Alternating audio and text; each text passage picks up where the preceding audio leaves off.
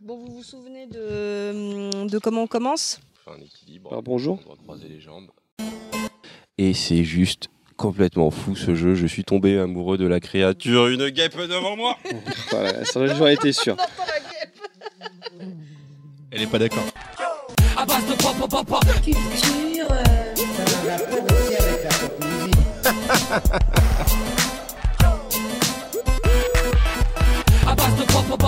Culture.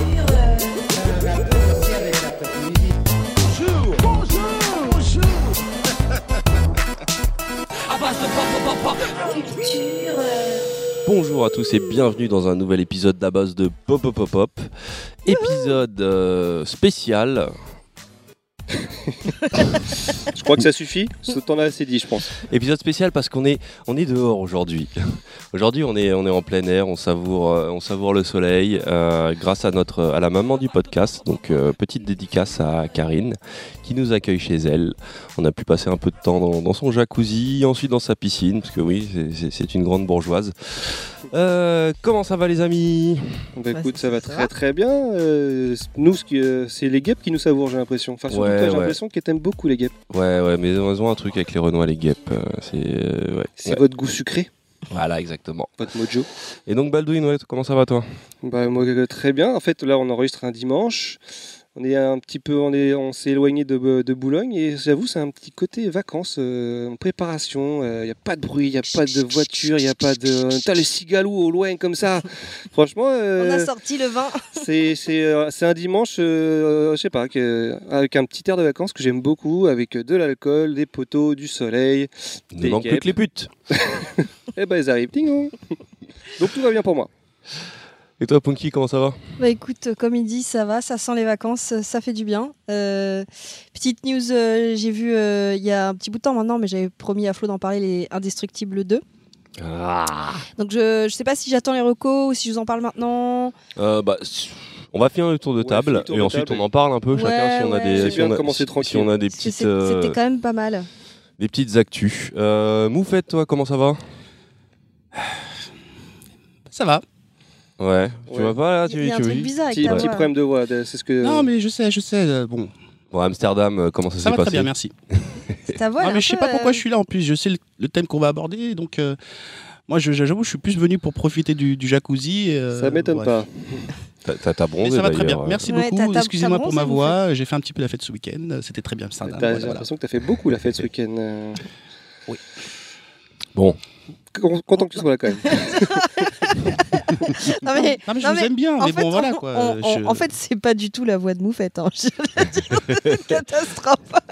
Mais personne n'est capable de faire sa voix, j'ai l'impression. je fais non mieux, donc. euh, Bon, bah, comme vous l'entendez, euh, on a un petit problème de Moufette. C'est-à-dire Euh, qu'elle elle, elle nous a abandonnés euh, Elle marche très mal, là, en pendant les vacances pour partir euh, à Amsterdam. euh, aller prendre des champignons et fumer des joints à Donc on Amsterdam. a pris un remplaçant. Ah, Voilà. on a pris ce qu'on a pu en fait. On a pris ce Voilà, qu'on a voilà, pu. voilà. On a, Hein on a une personne surprise qui va incarner Moufette. Et qui le fait fort bien d'ailleurs. Physiquement, je trouve que tu, Ah, es tu lui ressembles, 100 pour euh, un clone, mais un véritable Voilà. clone. Merci. Mais, merci, mais vous inquiétez pas, Moufette reviendra euh, en septembre avec un épisode euh, qui lui sera euh, dédié. Elle choisira le thème et elle pourra nous insulter. Exactement. Enfin, je pourrais enfin parler de quelque chose qui m'intéresse, quoi. Donc euh, voilà. Comme le suicide des enfants. Les mass murderers, tout ça. C'est un bon début. C'est un bon début. Et toi, euh, Choco, raconte-nous. Euh, bah, moi, ça va, moi, tranquille.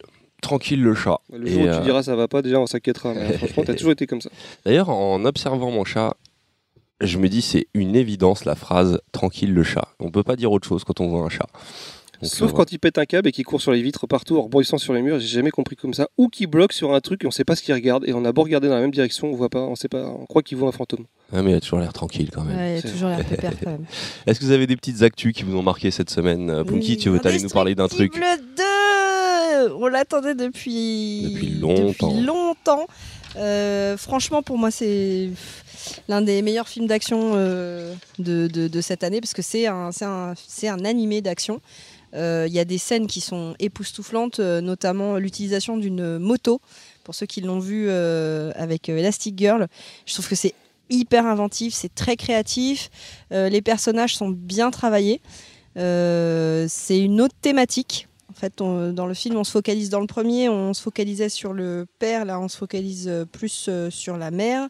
Et sur les rôles inversés. Donc c'est c'est une très belle réussite. Je vous conseille d'aller le voir. Eh Bien, je suis tout à fait d'accord. C'est un des plus euh, des, des blockbusters les plus fun qu'il y a eu dernièrement euh, après euh, après Ready Player One, hein, Moufette? Ah, vous faites Tu es d'accord, vous faites Euh, on va pas commencer comme ça. hein. Normalement, tu dois chanter Ready Player One. non, non, la non. merde. Pour l'instant, je vais juste vous envoyer chier. Du coup, tu vas garder cette étonnant. voix euh, pendant tout le. Mais là, je, je trouve que tu, tu trouves de plus en plus le personnage. Le côté envoyé chier comme ça, ça me. Ouais, ouais, c'est ouais, tellement si tu rentres dedans, c'est bon. Je fais de mon mieux. tu fais déjà très très bien. Mais ouais, ouais, non, les, les industries Bush, bah, on l'a vu avec euh, Baldwin euh, et euh, Punky, et euh, c'était, c'était fou, c'était. euh, Ouais, parce que Brad Bird, toi, Parce que- je crois parce que t'en- que- c'est toi que t'en parles le mieux, Brad Bird. hein. Ouais, ouais, non, mais Brad Bird, c'est un génie, euh, c'est un génie de, de- de la mise en scène, mais vraiment euh, euh, des idées, euh, comme, comme tu l'évoquais, la moto et tout, des, des trouvailles à chaque fois visuelles, une vraie exploitation des pouvoirs des super-héros, une inventivité, un humour qui fonctionne, une super baston entre un bébé et un raton laveur. Enfin, Ah, c'était. ça- Ah oui, ça avait oublié. Mourir de rire. Le bébé, il est extraordinaire là-dedans. Bah, le raton laveur aussi, il se défend pas mal hein, quand même. Ouais. Mais euh, non, non, euh, plus sérieusement, c'est une vraie leçon, je pense, pour, euh, pour Marvel. prochains Pour les prochains blockbusters de super-héros, Ouais, peut-être. ouais. Bon, après, je dis c'est une vraie leçon, mais ils s'en foutent Marvel parce qu'ils sortent leur film et ça cartonne. Euh, mais quand même, euh, j'espère que ça inspirera certains de leurs réalisateurs ou Kevin Feige, le grand gourou, euh, qui se dira Ah, peut-être qu'avoir. euh, Peut-être qu'avoir euh, une vraie vision, euh, ça peut aider. Donc, euh, donc voilà, ouais. Euh, Qu'est-ce que je voulais dire d'autre? Euh, Non, rien de plus. Euh, moi, j'ai un petit. J'allais parler de Détroit, mais je vais, je vais attendre euh, que Moufette soit un peu plus en forme pour ça. The Real One. Et en ce moment, je joue. Si, si est-ce qu'on peut quand sujet. même dire que Moufette nous a tous contaminés à Terrace House euh, Oui, c'est vrai. euh, Ça, dans ce la- podcast? Ah, bah oui, de oui, c'est un peu l'actualité. Parce que, parce que Terrace House, c'est juste génial. C'est la, c'est la vie. Mais du coup, on est tous contaminés Bah, à Terrace C'est vrai que c'était elle qui nous en a parlé le, le premier, il y, a, il y a longtemps en plus. Hein, Ouais, mais en ouais. fait, euh, je sais même pas comment on est venu au fur et à mesure. Ça a mis du temps, mais euh, parce que déjà, c'est sur Netflix, forcément. Mhm. Et puis, euh, on rappelle un peu le concept de C'est alors c'est en fait c'est une télé-réalité euh, japonaise avec euh, à chaque fois trois hommes et trois femmes dans une maison, mais ils sont pas enfermés, ils vont travailler à l'extérieur. Ils peuvent voir l'émission. Ils peuvent voir l'émission, ils peuvent suivre Et sur les commentaires qu'on leur fait sur la tronche, d'ailleurs. Voilà. Et en fait, euh, à chaque passage, il y a des commentateurs derrière qui, euh, qui sont très marrants parce que eux sont très sages en mode euh, japonais euh, très très gentil. Et derrière les commentateurs, euh, Oui, ça pas mal. Mais par contre, tu as oublié l'argument principal, c'est que une télé-réalité, mais non scénarisée. oui. Et c'est ça le plus important. Et c'est japonais. on, les- on laisse dans la maison, on leur dit faites ce, que vous avez à faire comme d'habitude parce qu'ils travaillent, donc ils sortent de la maison, etc. Et euh, bah, le but, j'ai l'impression que c'est plus d'essayer de trouver, de former des couples.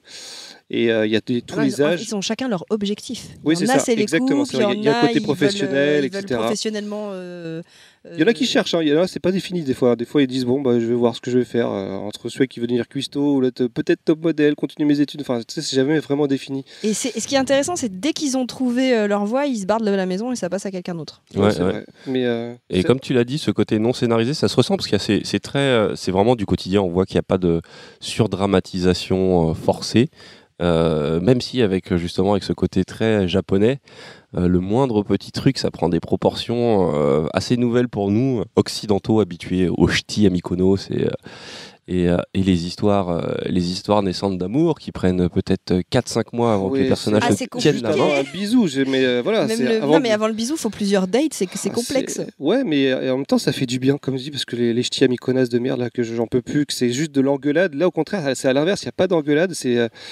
Il y en a, mais Il y en a, euh, mais ça se règle pas de la même façon. exactement, et c'est beaucoup plus posé, et c'est, euh, je sais pas, il y a quelque chose de tellement plus naturel, et c'est tellement plus rafraîchissant de regarder ça. et c'est touchant en fait. Et On s'attache vraiment au personnage. euh, Le gros truc positif qu'on a oublié de dire, c'est la bouffe. Je suis désolée, les mecs. mais- Ouais, ça, par contre, faut, faut manger avant de regarder l'émission. va, il hein. va falloir qu'on aille manger japonais là parce que ça donne trop envie ce truc. n'importe quoi, ils font n'importe quoi, juste des nouilles, une soupe, n'importe quoi. bon, euh, euh, ça donne envie de connaître la nourriture japonaise. Mais on est tous d'accord pour dire que c'est, euh, ça fait plaisir. Pour, le coup, c'est la vraie télé- télé-réalité comme je ne connaissais pas en fait. Je suis pas trop d'accord en fait. Je trouve que c'est la vraie vie. Voilà, c'est autre chose. c'est cette voix, c'est horrible.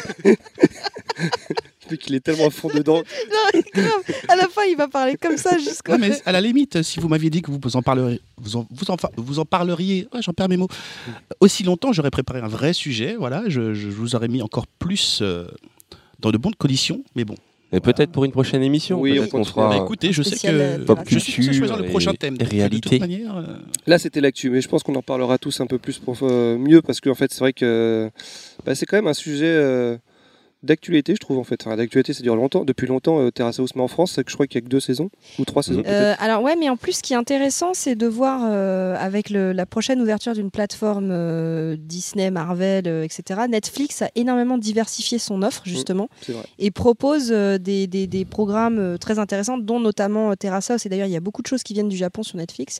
Et à côté de ça aussi du stand-up. Enfin, j'ai l'impression quand on regarde qu'ils essayent de diversifier leur offre pour justement euh, arriver à contrecarrer ce qui va arriver comme euh, Ils plateforme. euh, anticipent, ils, sont, ils ont beau être ouais. les premiers, c'est Bah, ça a bien marché parce que je me rappelle au début l'arrivée de Netflix en France, beaucoup de gens gueulaient parce qu'il n'y avait pas assez de films, parce que tout le monde, on, on se disait service de vidéo à la demande, c'est pour les films.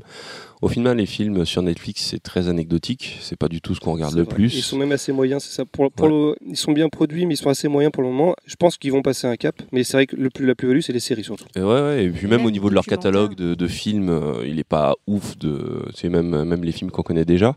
Mais c'est vrai que euh, entre les séries, les documentaires, les, les, les, euh, enfin il y a, il y a vraiment maintenant euh, Netflix, c'est pas que des films quoi. Mais malgré ça, j'ai quand même peur pour Netflix dans, dans l'avenir. Parce que quand Disney va venir, parce que même Apple, je pense qu'ils sont aussi dedans, euh, Netflix, sont, comme je, je disais dans notre podcast, ils sont pas très lourds. C'est les premiers, ils, sont, ils pèsent euh, quelques centaines de millions de dollars, mais euh, je crois même qu'ils pèsent peut-être un peu plus d'un milliard de dollars.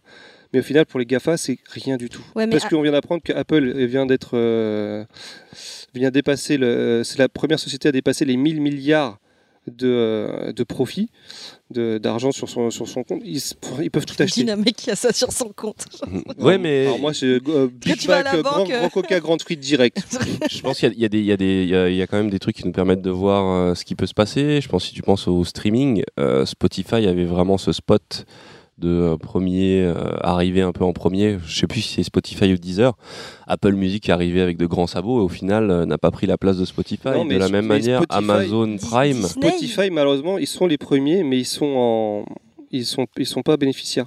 Ils Mais sont- personne ah, n'est bénéficiaire. personne. C'est juste qu'ils n'ont pas la force derrière de Ouais, ils n'ont pas la force de... frappe. Mais attention, parce que tu sais, euh, Disney euh, qui prépare sa plateforme, ils arrivent aussi avec que du Disney. Mais Et même leur Marvel, c'est de l'esprit Ouais, Disney. mais j'ai l'impression que ça fera peut-être plus vendre. C'est ça qui me fait peur. Oui, Je- ça, moi, ça je vendra une certaine catégorie, mais le- la différence avec Netflix, euh, c'est que c'est quand même euh, beaucoup plus diversifié. mais c'est pour dans ça qu'ils ont raison de faire ça. Franchement, ils ont anticipé, ils ont tout à fait raison parce qu'ils tapent dans les séries allemandes, etc. Il n'y a aucun problème. Mais j'ai quand même peur pour ça parce que quand, quand Disney va s'y mettre, ils ont, de toute ils façon, ont Marvel, c'est de la merde.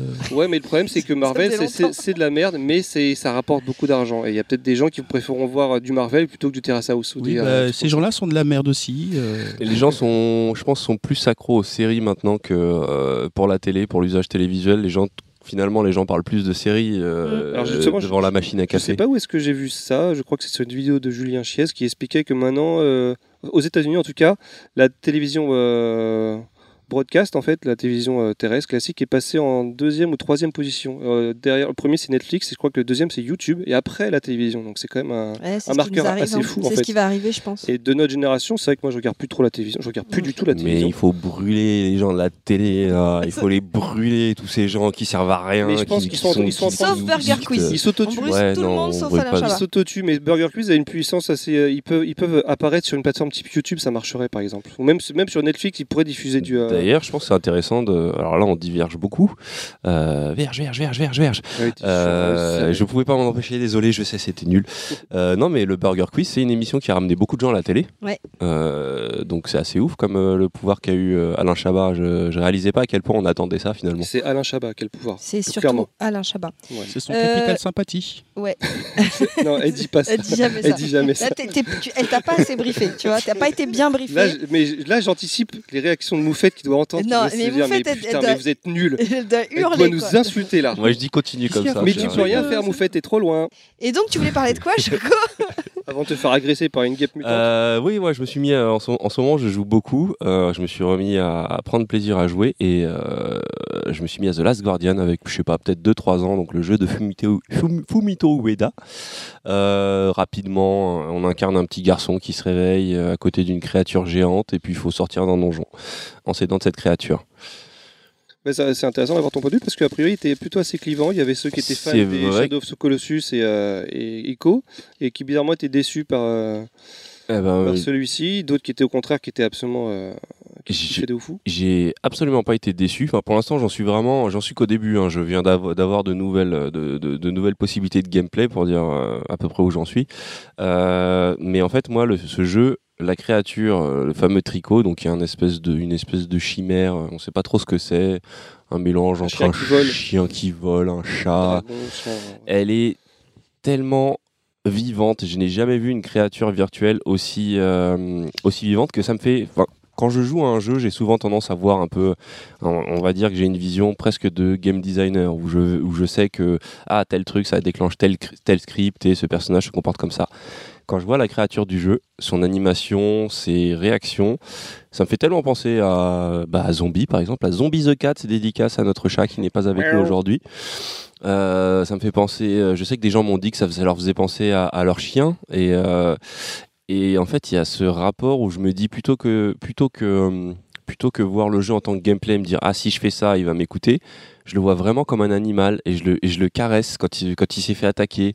Et euh, des fois, je le laisse prendre son temps ou je l'appelle et puis je le vois faire n'importe quoi. Enfin, juste pour dire, c'est de la folie ce qu'ils ont accompli. Euh, comme, bah, comme d'habitude dans les jeux de Fumito Ueda, il y a une direction artistique de malade, il y a cette espèce d'univers euh, commun à Shadow of the Colossus et Ico qui est euh, super évocateur. Euh, Il y a même ce personnage qu'on incarne, un petit garçon qui fait vraiment petit garçon dans sa façon de bouger. Euh, ouais, alors, je ne l'ai pas terminé, mais je peux déjà dire chef-d'œuvre incontournable pour moi. Voilà. On peut Sommaire. mettre fin à cette partie et passer au sommaire. Alors, quel est le thème déjà?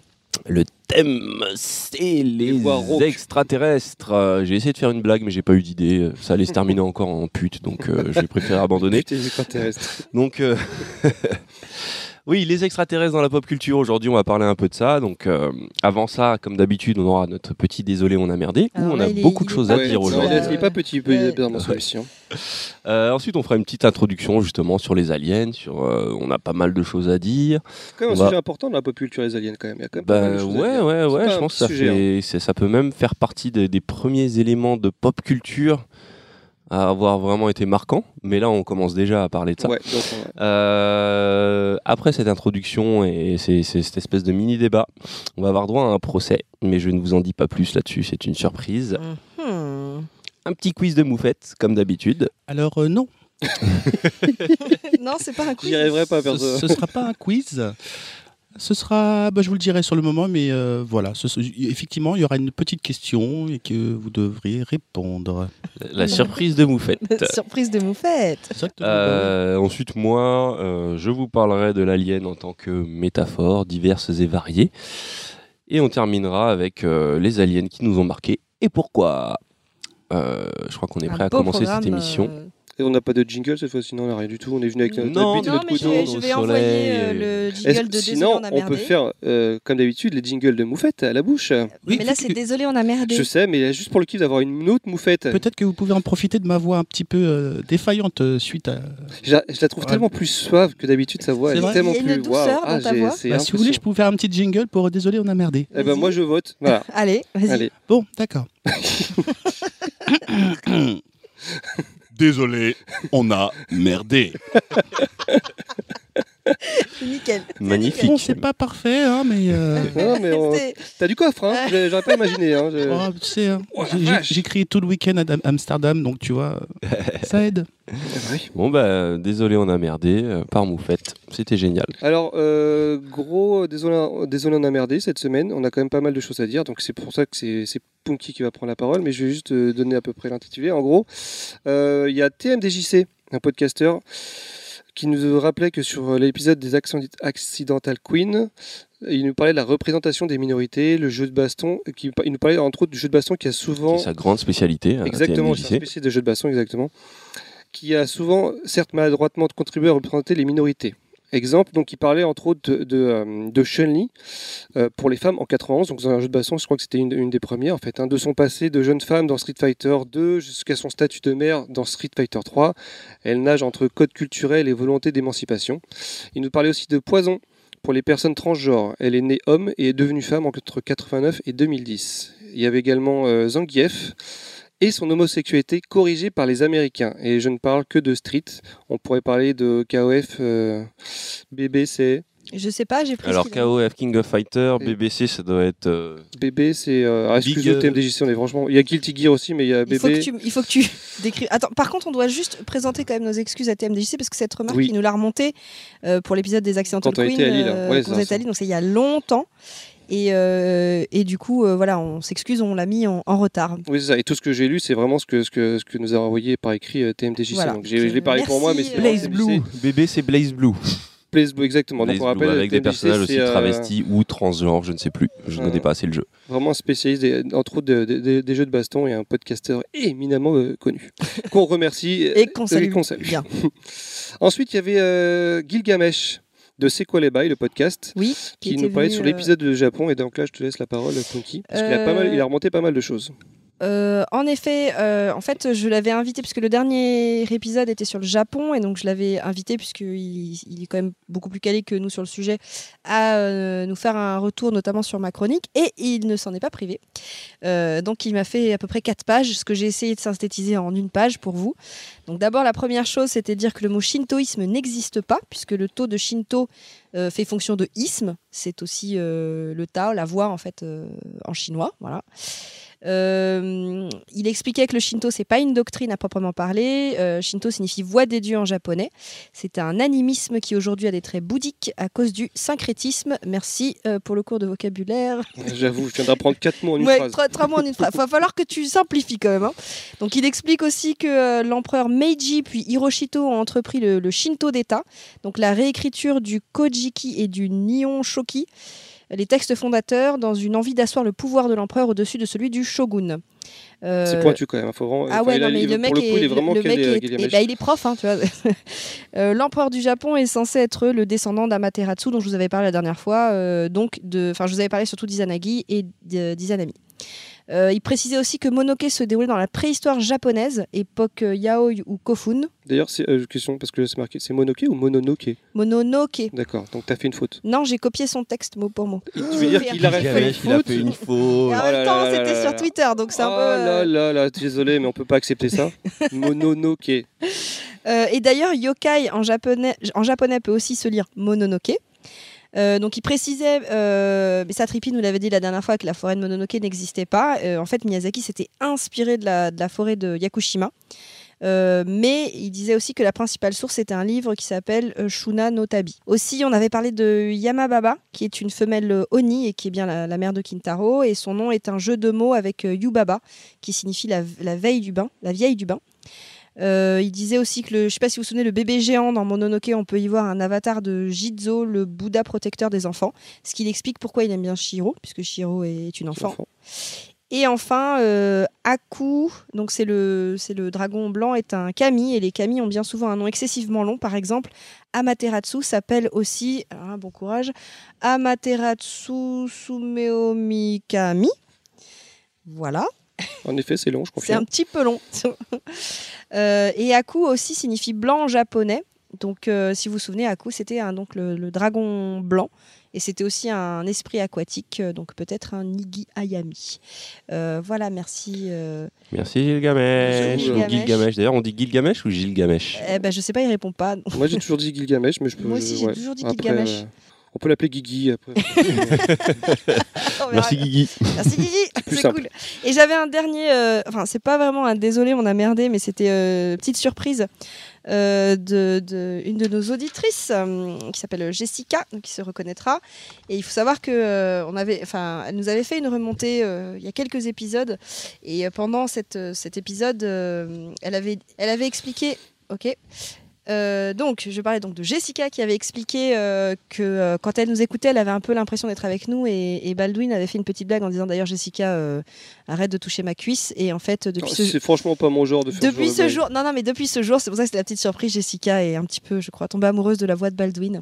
Euh, voix. donc je pense que c'est le, malheureusement. c'est le début d'une histoire d'amour euh, si on les Entre- fait se rencontrer. Entre voix interposées. Putain, on va enfin trouver une meuf à Baldwin. Alors ça c'est tout à fait moufette. C'est trop réaliste là. c'est tellement, ça pique trop. ça y était dans le Ah, personnage. ça y est, t'as fond dedans là. Ok, je le tiens. Voilà voilà. Eh ben, bisous à Jessica alors pour le coup. Euh, de, euh, de ma voix à l'amour. Mais Euh, oui, bis- Baldwin. bisous, Jessica. tu peux peut-être essayer d'en faire un peu plus. quand même. Bisous, Jessica. Bah, finalement, c'était pas si long que ça, c'était juste deux petites erreurs. T'as vu la liste quand même? Oui, mais c'est juste deux erreurs au final, c'est de longues corrections, C'est de longues corrections. ouais. mais ce n'est pas beaucoup de, de, de- merdage. Non, c'est pas, c'est un petit peu de merdage. Euh, bah, je crois qu'on est prêt à attaquer euh, la première pause. On est toujours dans Je- l'intro, je l'attendais- pas, celle-là. Oui. Moi, j'ai j'ai envie de te dire qu'il y a le jacuzzi à 1 mètre. hein. Moi, je suis perso, je suis chaud. hein. C'est compliqué. Non, on va, on va, on va attaquer sur le sujet. Euh, donc les aliens dans la pop culture. Vaste sujet. Tu m'étonnes. Euh, comme tu as commencé à le dire, euh, Baldwin, Baldouin. Baldouin, euh, qu'est-ce que je suis censé lire sur le papier là? Non, mais en fait, on a juste des petites généralités que je, clash- que je placerai, euh, des petits facts euh, un petit peu sur, euh, sur les aliens, notamment la, la signification du mot alien. Ah bah oui, oui. Bah tiens, on commence par ça. Bah, euh, en fait, euh, le mot alien, ça vient du mot alius, qui est le mot autre. Anus. Alius, pas anus, qui est le mot autre en latin. Donc euh, l'alien, euh, c'est c'est un étranger, ça peut être. euh, Est-ce que ça veut dire autre C'est l'autre, c'est l'autre, et c'est différent de, de, de, de- de UFO.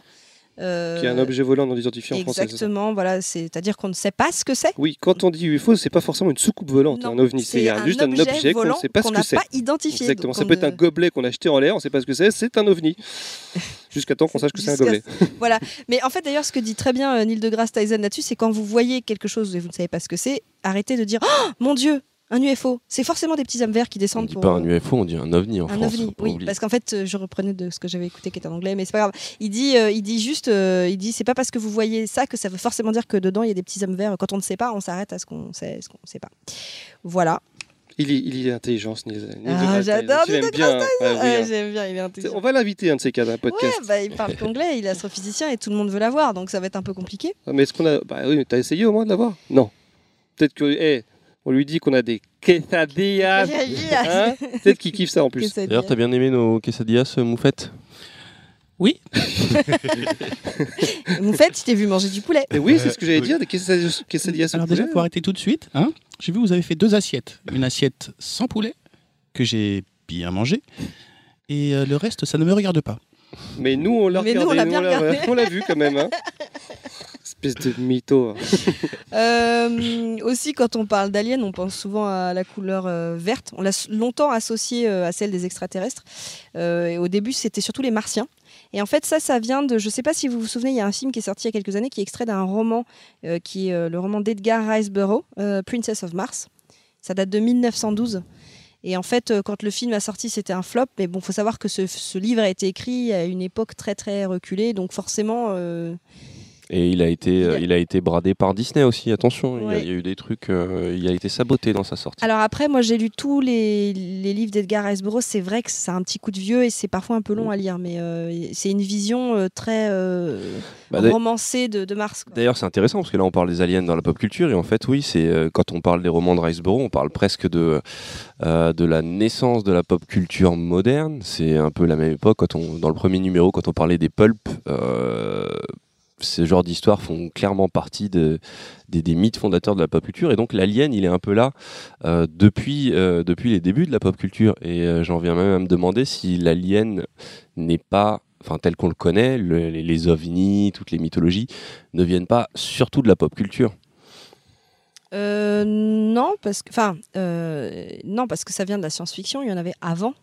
Oui, mais la science-fiction, on a Oui, dit que ça faisait partie de la pop culture. Ouais, donc en fait, Oui. ça vient de la littérature d'abord. Oui, ça vient Même- de la littérature. Même, même, même, même, c'est- c'est c'est- c'est quand même euh, assez vieux en fait euh, les êtres qui viennent euh, euh, d'ailleurs. Après la notion Ouais, de mais planète, les, on l'avait pas les, forcément. les- les représentations modernes, j'ai l'impression qu'elles nous viennent toutes de la pop culture. Oui. Et elles se sont même euh, transvasées dans le passé pour certains. Euh, Il y a eu beaucoup de- de- d'interprétations où euh, après je dis pas je pense que oui je pense que même même à l'époque des chevaliers à l'époque des chevaliers on dirait un gamin quand je dis ça. À l'époque des chevaliers avec des armures et des chevaux et des dragons. J'imagine qu'au Moyen Âge il y a dû avoir des conteurs qui parlaient d'êtres venus euh, venus de, de la voûte céleste. Mais Ouais, mais euh, mais dans, une- dans des croyances chrétiennes ou, euh, judéo-chrétiennes, donc c'était plutôt les anges et les démons, et Mm. euh, c'était pas forcément la vision euh, Mais euh, ouais, ouais. d'aliens. Mais ouais, non, j'ai vraiment l'impression que c'est c'est presque. c'est- Je dirais pas que c'est une création de, de, de, de- de l'imaginaire de la pop culture, de la littérature de SF, mais, euh, mais oui, c'est- c'est c'est indissociable. Je pense que les aliens sont indissociables de la culture pop. Je suis d'accord. Je de toute façon, je suis d'accord. Toujours, toujours, toujours, toujours d'accord avec, euh, avec Choco, même quand il dit de la merde. Puis, Mais là, il dit il a raison. puis avec les aliens, il y a aussi le côté euh, Roswell. euh, euh, gouvernement, euh, complot, on nous cache des choses. euh, alors juste, C'est juste- souvent lié. Ouais, c'est vrai que c'est vrai, que Ouais. c'est lié en fait. J'ai l'impression que le, pour, complot- euh, le complotisme est lié aussi avec les extraterrestres. Bah, en fait, c'est, enfin, c'est quand même lié à, à l'historique qu'il y a par rapport à ça. Il y a eu, euh, notamment par rapport aux couleurs, la fameuse rencontre qu'on appelle la rencontre de Kelly Hopkinsville. C'était dans une ferme du Kentucky. Euh, et c'est là que la représentation des, de- des, des- des petits euh, hommes gris, les petits est, gris. Voilà, est, en- est ancrée dans la conscience collective. Parce que, alors en fait, c'était pendant l'été 1955, la famille Sutton a déclaré avoir été assaillie durant toute la nuit par de nombreux êtres phosphorescents d'un mètre de haut avec de grands yeux. Donc, euh, selon leur dire, ils auraient bataillé pendant plusieurs heures à coups de carabine. Alors qu'en fait, c'était des, les mecs, des traversé... japonais de Fukushima. Ils ont Ça n'a rien traversé à voir. Ils ont traversé l'espace et euh, ils se sont fait niquer par des carabines. C'est vrai que dit comme Ils ont- ça. ils bon, ont- non mais quand ils pensent, tu vois, les mecs ont réussi à traverser l'immensité du vide euh, euh, interstellaire et ils se font niquer par des fermiers euh, dans ouais, le mais il n'y a pas de carabine dans l'espace. Ils savaient pas aussi. Alors, les, les fermiers se sont quand même euh, enfuis hein, euh, pour raconter l'histoire à la police et la presse a désigné des- ces êtres comme des Little Grey Men, donc euh, des petits hommes gris ou petits gris. Et donc, euh, Et il en fallait pas plus pour que ça se transforme Alerte en. guêpe. alerte guêpe, alerte guêpe Oh, il est fort. il- Aïe, Mou- aïe. Moufette est forte. Moufette est forte. Elle arrive Moufette, à- Moufette est très forte. Euh, voilà. Et alors, par contre, c'est là qu'intervient euh, la NASA, etc. euh, euh, c'est devenu un sujet de recherche scientifique depuis les années 80 seulement, avec une première tentative de, de recherche d'indices de la vie extraterrestre par les sondes du programme, du programme Viking qui ont été envoyés sur le sol de la planète Mars. Euh, depuis la fin des années 90, la NASA poursuit un programme d'exploration spatiale très actif visant à mettre euh, en évidence des indices de vie présentes ou fossiles sur Mars. Euh, analyse poussée des sols, recherche et identification des sources de méthane, caractérisation des environnements favorables à la vie dans l'histoire de Mars. Ça rebondit un peu aujourd'hui parce qu'il y a une nouvelle qui est sortie il y a quelques jours comme quoi ils auraient trouvé de l'eau liquide sur Mars. Ouais. J'en ai entendu parler. Après, la présence de la vie, ça ne veut pas forcément dire la Est-ce que vie. c'était de la euh, Euh, je sais- non, je crois que c'était de la bad, ouais, il y avait des bulles. Mais euh, non, non, mais c'est euh, comme quoi on en apprend encore aujourd'hui parce que c'était a priori, il y avait que, on savait qu'il y avait de, La de la glace. glace au niveau des pôles et là on s'aperçoit qu'il y a de l'eau liquide. Alors est-ce que c'est encore confirmé? Je, je, je sais pas, mais euh, ça prouve que, comme tu dis, après il peut y avoir la vie sans que sans qu'on soit la vie que- comme comme on l'entend. Ça peut être que bactérienne, ça peut être que comme ça. Après, il y a aussi, je sais qu'il y a aussi des, des- des endroits où euh, ils écoutent l'espace, mais bon, c'est comme euh, Ah, regarder ouais. l'océan avec une petite cuillère, quoi. Donc, euh, si tu regardes l'océan avec une petite cuillère, tu vas dire ah oui, effectivement, il n'y a pas de baleine. Donc, euh, Aussi des toutes petites baleines. des balinettes, micro-baleines. des balinous.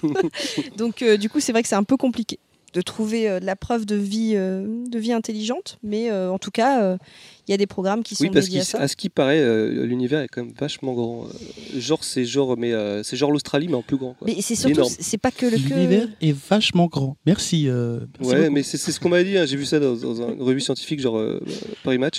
Et oui, l'univers, c'est super grand.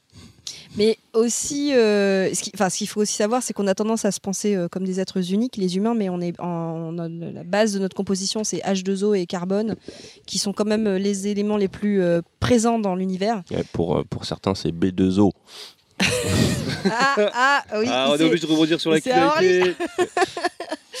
mais, euh, mais du coup, ça, ça, ça veut dire qu'il y a de fortes chances que si on trouve la vie ailleurs, elle soit aussi sur une, une base carbone, puisque le carbone, c'est une molécule qui se, qui se, qui se prête le, le plus à, à, à- à de l'évolution. Rien ne se perd, rien ne se crée, tout se transforme. C'est pas moi qui le dis, c'est euh, Michel Platini. C'était Lavoisier d'abord. Non, je crois que c'est Platini. Et Michel Non, Platini l'a repris. Lavoisier, c'est euh, ce qui ne tue pas euh, te laisse vivant. Non, non, mais je m'y connais, arrête, commence pas à dire n'importe quoi. Donc, euh, donc voilà, ça vous inspire quoi un petit peu tous ces. Bah, j'aurais bien. je savais pas que tu avais parlé de ça. J'étais pas au alors que Je sais, je sais, mais parce que c'est vrai que j'aurais bien, j'aurais bien euh, travaillé sur le paradoxe de Fermi. qui est un petit peu euh, qui a un rapport avec la vie extraterrestre, mais c'est assez. euh, Est-ce que tu peux l'expliquer le Non, paradoxe de c'est pour ça que je vous enverrai Ah, ça- ça- ça ça, peut se s'explique résumer avec, facilement. C'est une euh, équation mathématique qui prend euh, en compte le nombre de, de- Possibilités. d'étoiles et donc de planètes possibles, enfin le nombre de galaxies, le nombre de systèmes solaires et le nombre d'étoiles et donc le nombre de planètes habitables possibles, et qui explique que, en gros, depuis, euh, depuis que les premières planètes existent, s'il y avait eu une, euh, une forme de vie suffisamment avancée, et que, disons, elle aurait voyagé en prenant, euh, par exemple, 10 000 ans pour euh, aller d'un espace, d'une planète à un autre pour la coloniser, à un moment donné, elle serait forcément tombée sur nous. Mais le- je sais que le paradoxe de Fermi est extrêmement critiqué, donc il nous faudrait un scientifique. Appel à un scientifique. Oui, Allô, oui, Moufette, est-ce que tu nous entends Bah, ça reste quoi du paradoxe Fermi Ça reste une équation avec des, des- des critères qui ont été choisis par le fam- fameux Fermi. Le fameux Fermi. D'ailleurs, euh, Alexandre Astier l'explique très très bien dans son spectacle L'exoconférence. Qu'on conseille tous et qu'on remercie et qu'on salue. Mais euh, non, c'est super intéressant tout ça. Mais moi, ce qui m'intéresse, c'est la pop culture. Oui, non, non, je, peu, voulais euh, juste. euh, non, non, justement, c'est très bien d'avoir un peu parlé de ça, mais maintenant, ouais, j'aimerais bien qu'on voit un peu le, si vous, quand vous pensez à des aliens, quel type d'aliens? Parce que finalement, on a eu plein de représentations différentes et même parfois complètement euh, à l'opposé les unes des autres de, de- de ce que peut être un alien. Euh, on peut peut-être faire un espèce d'état des lieux très rapide de. Mais est-ce Du- qu'on le ferait pas avec du- un du- procès Moi, je dis que les aliens, euh, ils sont comme les panneaux. Ils sont vindicatifs. Mais on, on- Hashtag on- Kaamelott. on pourrait aussi lancer un procès, ça nous donnerait peut-être une vision de- des aliens qui existent. Ah ouais, pourquoi pas, pourquoi pas. Eh bien, euh, je pense qu'il est temps d'entrer dans la salle d'audience. On se retrouve derrière cette un, un porte. procès pour quoi exactement? Alors, bah, euh, c'est c'est le procès s'appelle le procès de l'alien. Vous voulez dire Ah, on un- attaque, on attaque direct le procès Un procès avant une pause C'est chaud. Ah oui, non, je Vous pense qu'il faut une faire une pause non, mais, euh, C'est pour ça que je faisais cette intro pour qu'on aille derrière la porte. Ah, d'accord. bon, bah, euh, on va vous laisser avec une petite musique. Faites à la bouche par moufette.